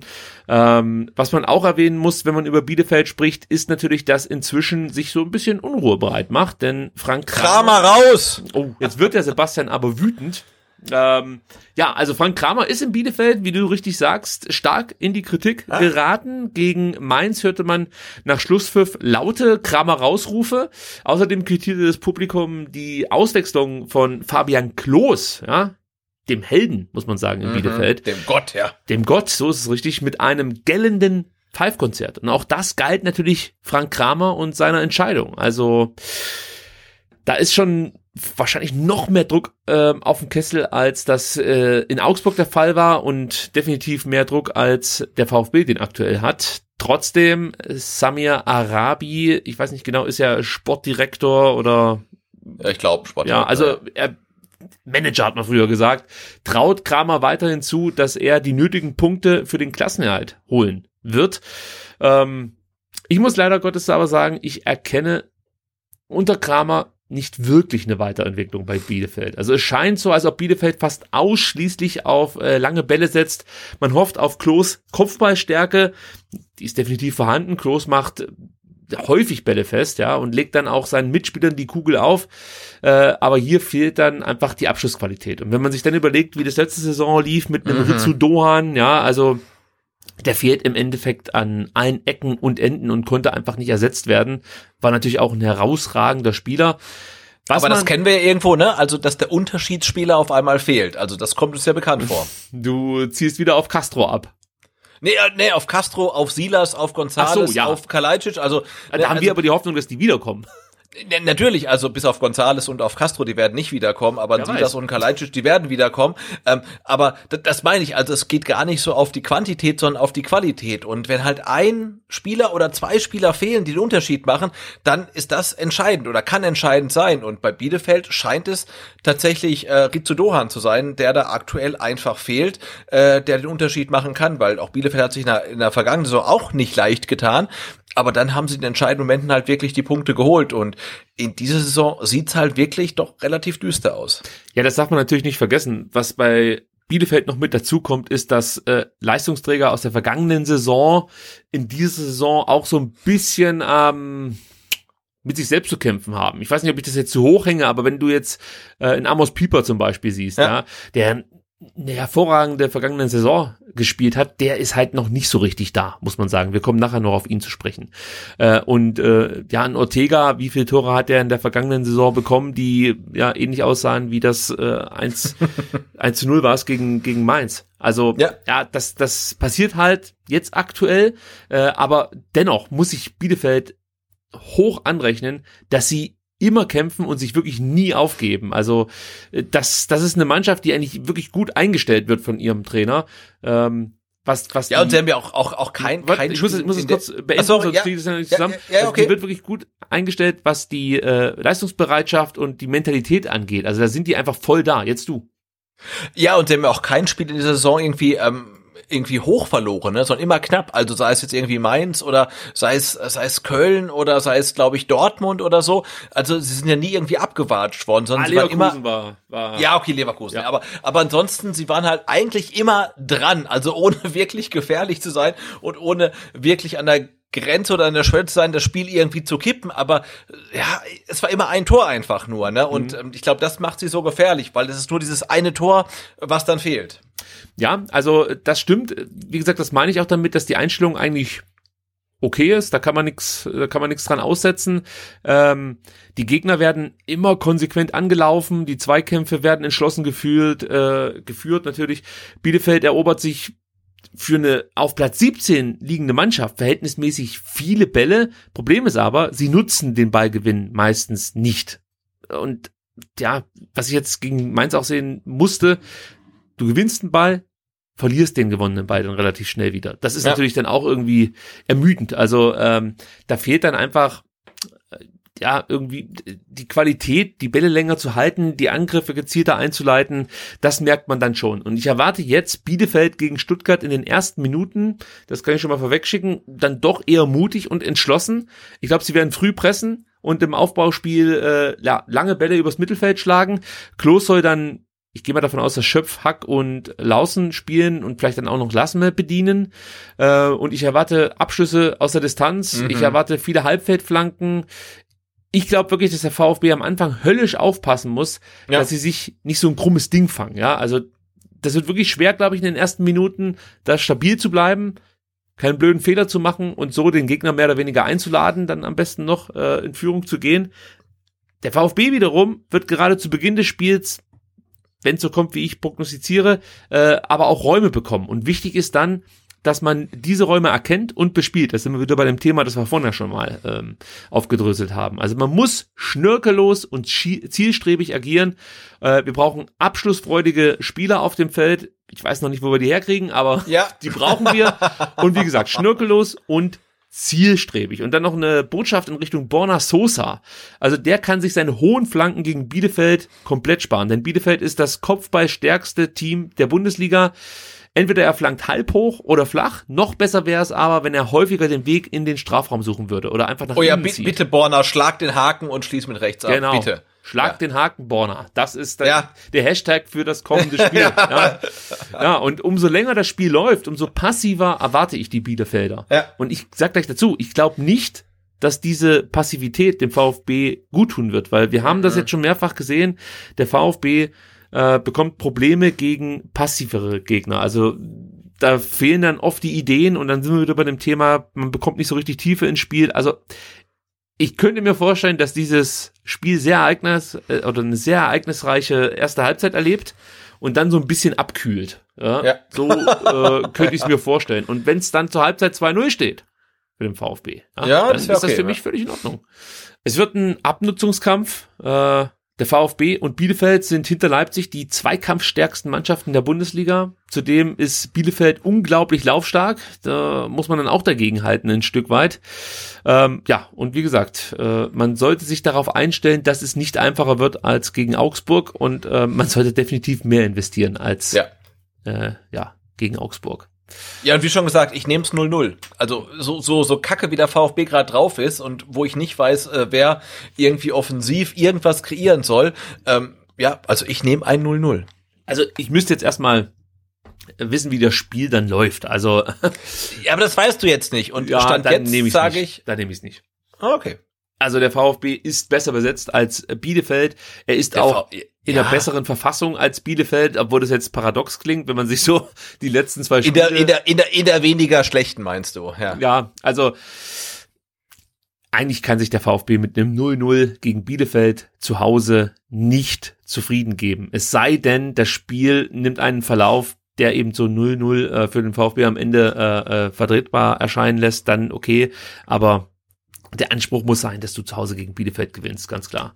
Auch mein Anspruch ist ein größerer, aber ähm, ja, also so. Du hast gelernt aus meinen Fehlern. Ja, ja. Ich ähm, Clever. formuliere meine Ansprüche relativ gering, da werde ich auch nicht so enttäuscht. Ähm, und insofern, äh, ich nehme einen Punktgewinn auf jeden Fall mit, also egal ob 0-0 oder 4 zu 4. Ähm, aber ja, aber ich äh, ja, hoffe auch auf einen Heimsieg. Also, weil ja, wir haben es am, am, am Sonntag gesagt, du brauchst irgendwie zum Ende der ähm, Hinrunde vielleicht wie viele Punkte? 16, 17, 18 oder so? Ja, also Ähm, mit 16, 17 äh, kannst du, glaube ich, ganz zufrieden sein.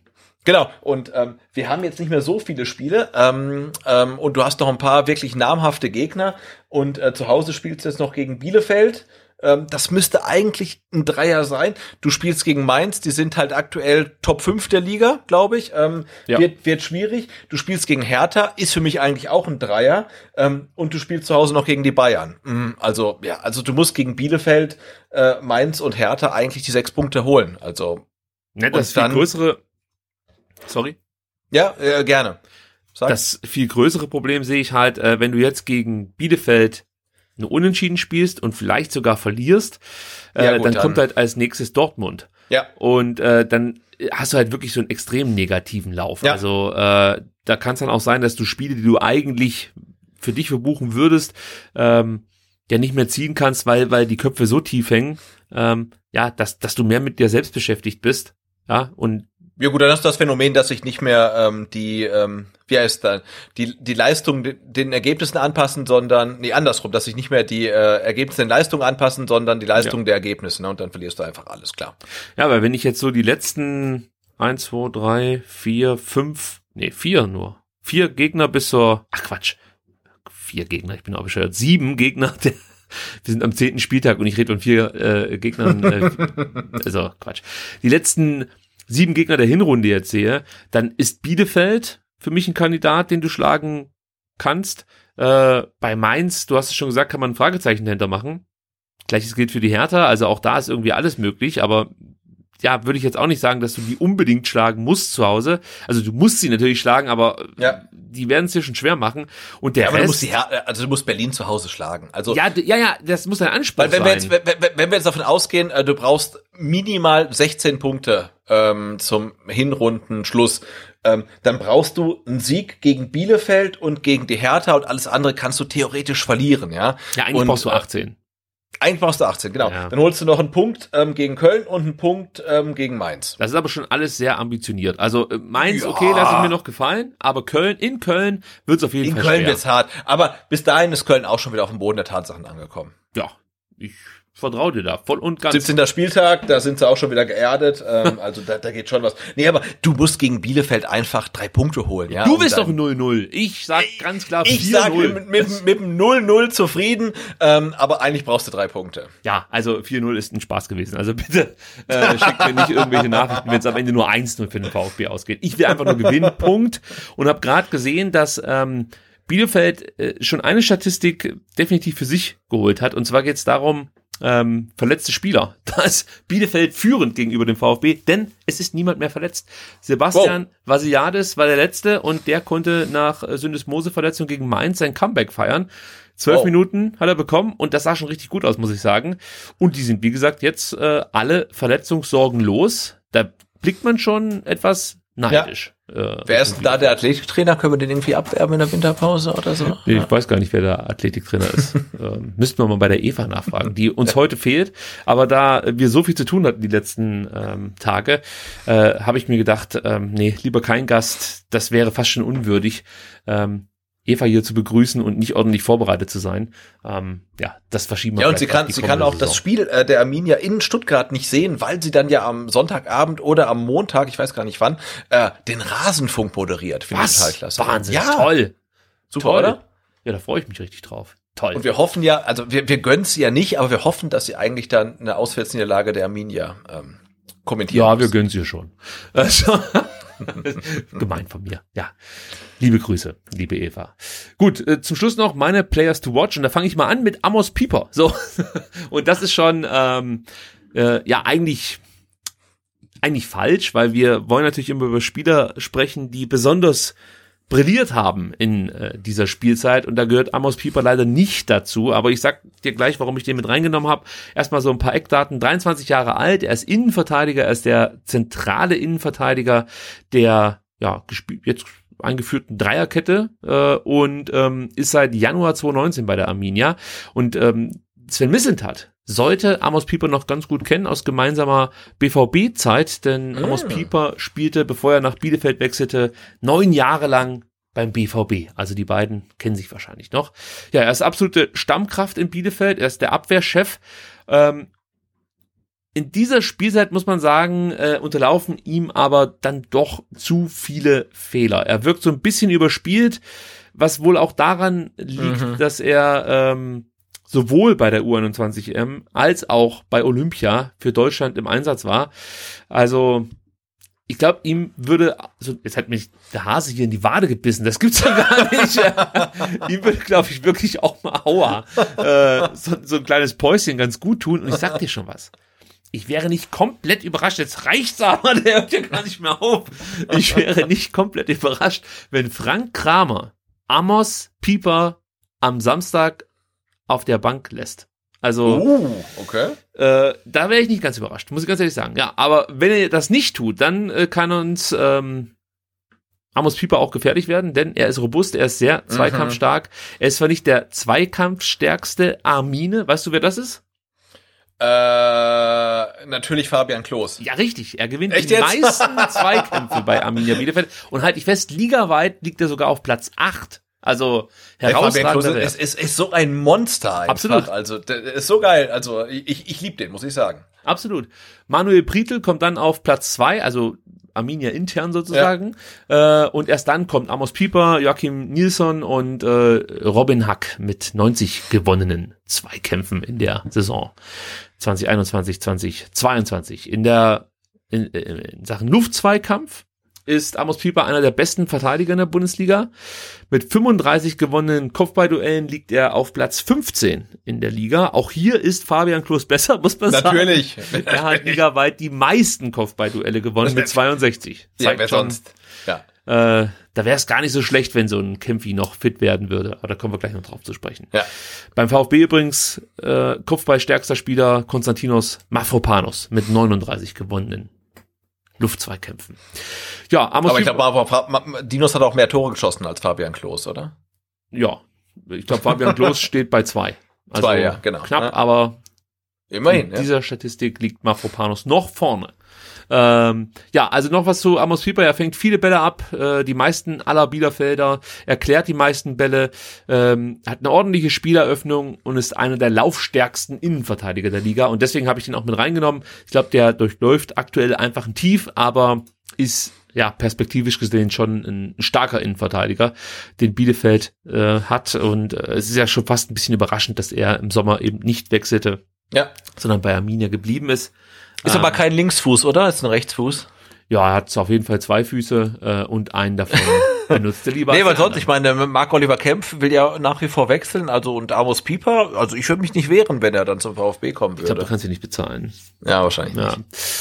Ist das große Problem. Ja. Ähm, Patrick Wimmer ist der nächste Kandidat, 20 Jahre alt, rechts außen, beziehungsweise rechtes Mittelfeld.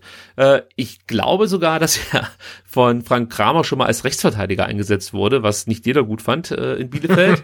ja, der wechselte im Sommer von der Austria nach Bielefeld, kommt in dieser Saison schon auf vier Startelf-Einsätze. Insgesamt schaffte er es auf acht Bundesligaspiele.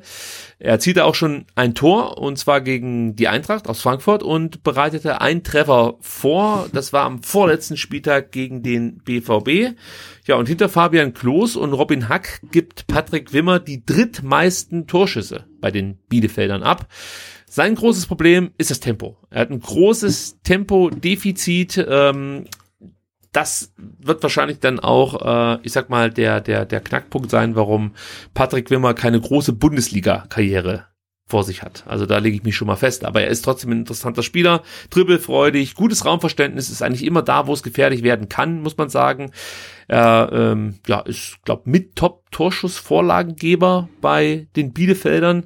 Ja, und holte bislang, das muss man auch noch sagen, den einzigen Bielefelder Elfer raus. Also ist ein gefährlicher Spieler, nicht besonders schnell, aber mit einem guten Näschen, so möchte ich es mal sagen.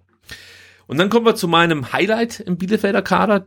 Konnte sich bislang noch nicht so präsentieren, wie ich mir das eigentlich gedacht habe, als er verpflichtet wurde. Aber äh, Brian Lasme oder Briand Lasme, ich weiß es jetzt nicht genau, äh, wie man den Vornamen aussprechen soll, ist sozusagen der Dohan-Nachfolger, 22 Jahre alt, kann offensiv alle Positionen bekleiden, rechts außen, Stürmer, links außen, falsche Neun, was du willst, kam im Sommer vom französischen Zweitligisten FC Sochaux nach Bielefeld. Dort, also in Sochaux, war er mit neun Treffern der Top-Torschütze oder einer der Top-Torschützen. Ich glaube, ein Spieler hat noch äh, zehn Treffer erzielt oder sogar elf. Ah, ist auch egal. Auf jeden Fall war er relativ weit oben in der internen Torschützenliste. Und ja, in Bielefeld läuft es noch nicht ganz so rund. Also äh, nachdem er an den ersten beiden Spieltagen noch gesetzt war, verlor er zunächst seinen Stammplatz, ähm, blieb gegen Augsburg und gegen Dortmund sogar ganz ohne Einsatzzeit und wurde von Kramer eben jetzt dann auch gegen Mainz wieder gebracht. Äh, Im DFB-Pokal traf er zweimal gegen Bayreuth, muss man sagen. Ja, aber in der Bundesliga wartet er noch auf seinen ersten Treffer. Und was wir bislang hier in der Bundesliga von Lassme natürlich aufmerksam mitbekommen haben, ist, dass er sauschnell ist. Top 3 in der Bundesliga mit einem gemessenen, gemessenen Spitzenwert von 36,08 kmh. Das ist, Ja. ja, das ist schon sehr schnell. Also schaffe ich nicht, kann ich euch verraten an der Stelle. Auf dem Rad vielleicht, oder? Ja, auf dem Rad schaffe ich's. Aber auch nur in der Ebene. Also bergauf Ich äh, schaffe ich's nicht. Äh, ja, gute Dribblings bringt er mit, ähm, sucht aus meiner Sicht zu selten den Torabschluss. Und das ist auch nochmal so ein Knackpunkt äh, bei ihm. Aber ich sag's mal so, wenn er sein Tempo und seine Tri Dribbling-Qualitäten jetzt noch mit etwas mehr Effektivität versieht und vor dem Tor entschlossener, effizienter wird, ist Lassme eine absolute Maschine. Den würde ich noch nicht aufgeben. Ich, der hat Potenzial. Also das ist ein guter Transfer aus meiner Sicht. Ja, Braucht das macht so dann ab dem 12. auf dem 12. Spieltag darf er das machen, aber jetzt bitte am Samstag nicht. Natürlich noch nicht, keine Frage. Ja. Gut, ähm, das war's, was ich zu Bielefeld habe. Dann Okay. kommen wir zur Startelf des VfB Stuttgart, die wir noch zusammen tippen müssen. Und vorher müssen wir natürlich mal wieder ins Lazarett blicken. Wie ihr das von uns gewohnt seid, gehen wir das prall gefüllte Lazarett durch. Ähm, Ja, und wir gehen dahin, wo es weh tut. ja, und können uns erstmal freuen, dass es zwei Rückkehrer gibt. Atakan Karasor ist wieder gesund und Nicolas Nate ist auch wieder ähm, fit und kann äh, gegen gegen Bielefeld eingesetzt werden. Er saß ja gegen Augsburg schon auf der Bank. Jetzt, ähm, denke ich mal, steht auch einem möglichen Startelf-Einsatz nichts im Weg. Und Momo Sissé meldet sich auch zurück im Mannschaftstraining. Ähm, ich weiß jetzt nicht, ob er wirklich dann die Verstärkung ist, die wir aktuell brauchen, aber er ist zumindest eine Option. Ja. So. Weißt du, wie viele Mi- Minuten er bisher für den VfB gespielt hat? Ach, das kann ich nur schätzen. Äh, also ich tippe mal vier, fünf Spiele und würde sagen 50 Minuten. 33. Ja, das ist enttäuschend. Und, und, und, und nie mehr als zwölf ähm, als am ersten Spieltag der äh, vergangenen Saison gegen Freiburg. Ah, das waren tolle zwölf Minuten, muss man sagen. Das war, die, die waren richtig gut. Also so, danach hat man ihn nie wieder so gut gesehen und auch nie wieder so lange auf dem Platz gesehen. Ja, Ja, er hat also viel äh, wirklich, äh, ja, er hat, er hat wirklich die Pest am Hacken, aber er ist jetzt wieder auf dem Weg äh, Richtung, äh, ja, vielleicht erste Mannschaft. Man weiß es nicht. Mal gucken. Ja, wäre mit Sicherheit auch ein Kandidat, der mal in der zweiten aushelfen dürfte. Vielleicht können wir den dann am ähm, Sonntag schon kommentieren, Sebastian. Mal gucken. Oh, das wäre natürlich Ja, was. Ja. das wäre was. Ähm, es gibt Hoffnung bei Roberto Massimo, Erik Tommy und Florian Müller, ähm, beziehungsweise bei den dreien gehe ich eigentlich schon davon aus, dass sie auch eine Kaderoption sind. Bei Flo Müller lege ich mich schon fest, der wird wieder im Tor stehen. Ja, da gehe ich, da gehe ich mit, vor allen Dingen nach den, äh, nach der Leistung von Fabian Bretlo jetzt ähm, gegen Augsburg. Ja, sicher ausfallen werden Mosanko, Sascha Kalajdzic, ich glaube, da braucht man nichts mehr zu, äh, zu sagen. Enzo Mio mit seinem Anriss des Innenbandes wird weiterhin ausfallen. Silas Katompa im Wumpa. Es gibt ein paar Menschen auf Twitter, die sehr geil darauf wären, wenn Silas überraschend im Kader auftauchen würde gegen Bielefeld. Aber ich glaube, ich muss euch enttäuschen, frühestens in Dortmund. Frühestens in Dortmund. Ähm, Ja.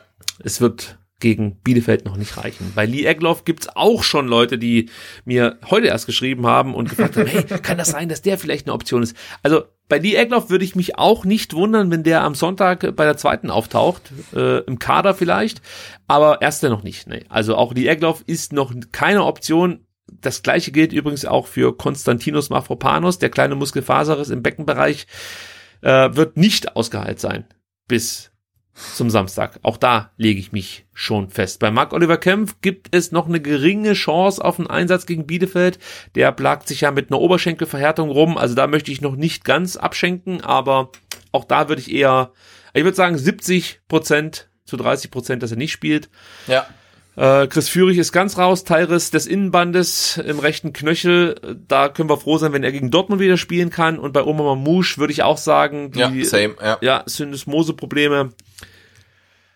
Vielleicht reicht's für einen Kader, aber von Beginn an forget it. Also auch der wird keine Option sein für die Startelf. Und ja, dann reicht's auch, glaube ich. Ich ich, ich, glaube, ich habe keinen vergessen, oder? Äh, nee, ich glaube nicht. Und ähm, ja, das wird dann relativ ähm, kreativ, äh, was dann äh, Pellegrino Materazzo am Samstag und wir schon jetzt äh, für die Startelf aufbieten müssen. Ja, jetzt geht's los. Jetzt müssen wir basteln. Also Tor haben wir ja, Ja. schon gesagt. Müller, ähm, Bretlo setzt sich wieder auf die Bank. Äh, ja. Ja, dann die Dreierkette. Da wird's natürlich spannend. Also lass uns mal kurz festlegen. Ähm, wir gehen jetzt davon aus, dass Kempf nicht spielen kann. Äh, ja, da gehe ich Okay. mit. Ja. Also, dann haben wir eigentlich aus meiner Sicht nur die Option, äh, dass man mit Stenzel Anton Mola spielt oder mit Anton Ito Mola.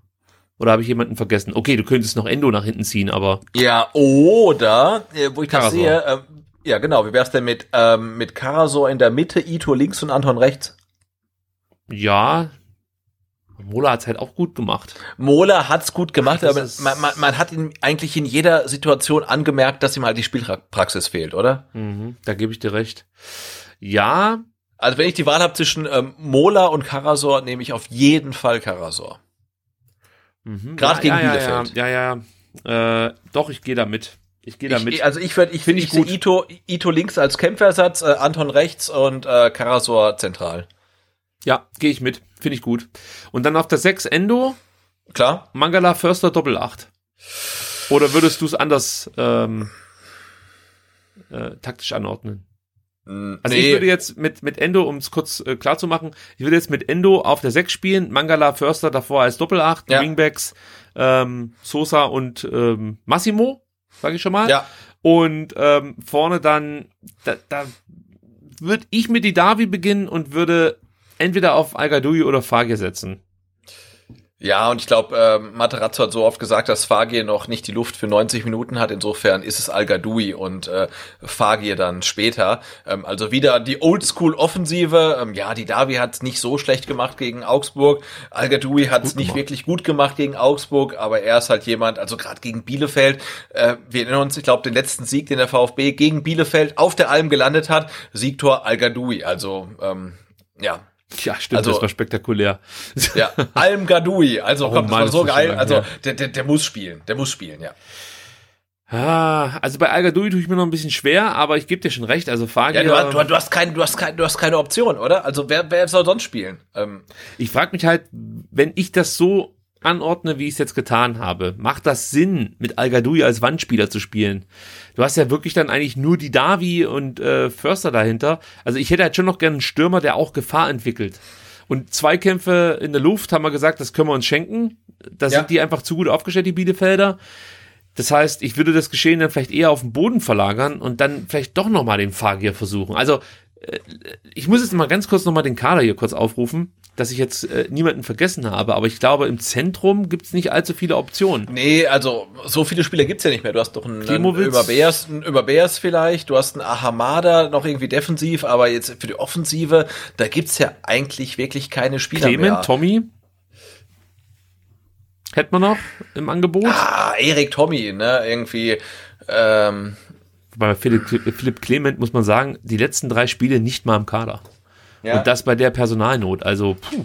Und das ist krass, weil ich habe mir ja die, äh, die Aufstellung äh, der ersten zehn Spieltage mal rausgesucht und am Anfang war Clement ja immer relativ vorne dabei und sogar in der Startelf. Ne? Also der hat sich irgendwie komplett rausgespielt. Ähm, aber Erik Tommy wäre vielleicht gegen Bielefeld noch jemand, der da äh, eine Rolle spielen könnte. Frage ist halt, wo stellst du den Ja, hin? wo?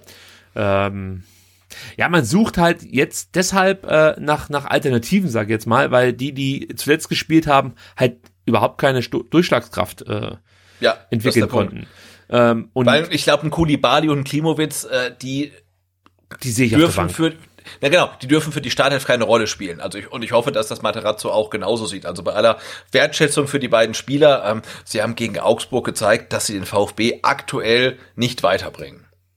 Ja, die Frage ist halt, ob Massimo schon spielen kann. Wenn der nicht spielen kann, dann ist für mich Tommy eine Option Ja. auf der rechten Dann, Seite. Ja, dann auf jeden Fall Tommy. Ich gehe aber davon aus, dass Massimo spielen kann, wobei der hat natürlich jetzt schon lange zu tun gehabt mit äh, Ja. Corona. Aber Tommy ja auch. Tommy auch, ja. Das ist natürlich alles schon wieder richtig scheiße, ey. Also, ähm, na gut, äh, nee, das werden sie nicht machen. Nee, also, also wenn, wenn du sagst, komm, Also ich gehe da mit. Massimo gegen seinen also Heimatverein Bielefeld. Ähm, und Fagir im zieht- Sturm, Äh, boah, nee, ich nehme, also ich glaube, also ich würde Fagir äh, bringen, ähm, aber ich glaube, dass Materazzo ähm, Al Gadoui bringt. okay, dann machen wir Schere, Stein, Papier, Sebastian. Ja. Hat letztes Mal auch gut funktioniert. Also, Ja, auf jeden Fall. Schere, Stein, Papier. Ich habe Papier. Stein. Okay. Ja, dann habe ich den Fagier. oh, ich sehe schon, wie dann Al-Gadoui spielt. Ich habe nämlich immer Pech bei sowas.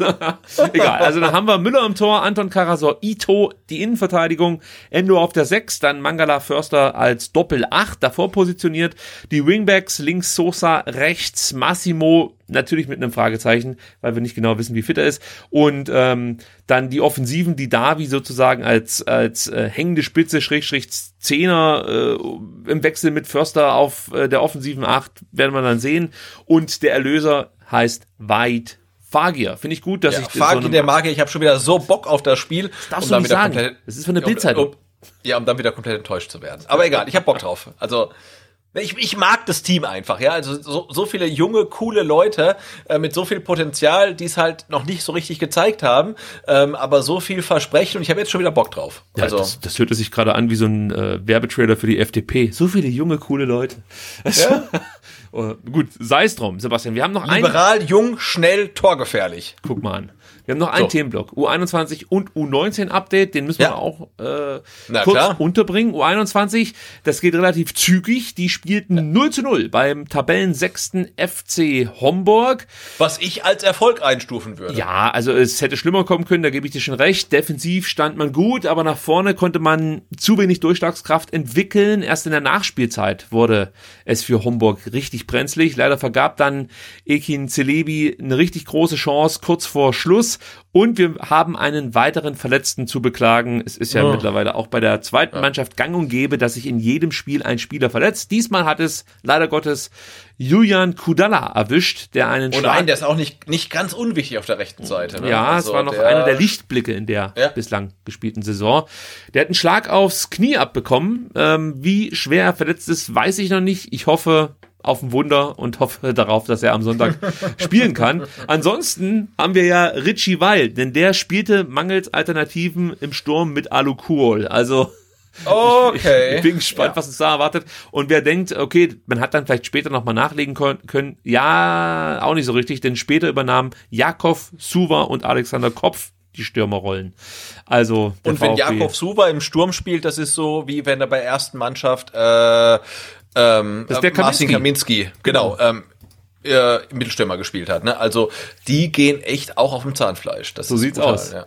Ja, und Randnotiz, Ex-VfB-Spieler Mart Ristel kassierte in dem Spiel auch noch äh, die gelb-rote Karte in der 59. Minute. Das heißt, der VfB 2 hatte eigentlich 30 Minuten Hui, ähm, ja. äh, Überzahl auf dem Platz, konnte das aber nicht nutzen. Also der VfB inzwischen sechs Spiele in Folge ohne Sieg, aber auch das vierte Spiel in Folge ohne Niederlage. Also Ja, und mittlerweile gibt's da wirklich brutale ähm, Parallelen zur ersten Mannschaft, oder? Verletzungspech, äh, Abschlussschwäche, ähm, Einstellungsfrage vielleicht, dass man das nicht ganz so ernst nimmt und so weiter und lieber nochmal querspielt, als einen Abschluss zu suchen. Also, ähm, also konsistent ist das schon, was erste und zweite Mannschaft spielen, aber leider nicht ganz so, wie wir uns das wünschen würden.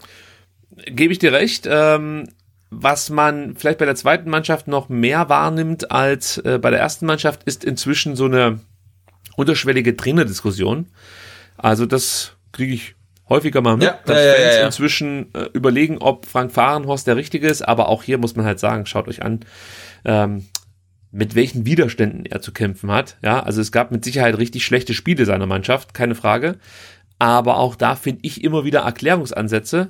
Äh, und man muss halt wirklich sagen, äh, es ist, ist besonders schwer gerade aktuell diese vielen Verletzten zu kompensieren. Es ist fast nicht möglich. Also gerade in der Offensive bist du komplett blank und äh, kannst halt eben nicht mal von der ersten Mannschaft Spieler runter beordern, weil die selber jeden Mann brauchen. Also es ist einfach schwer für Frank Fahrenhorst aktuell.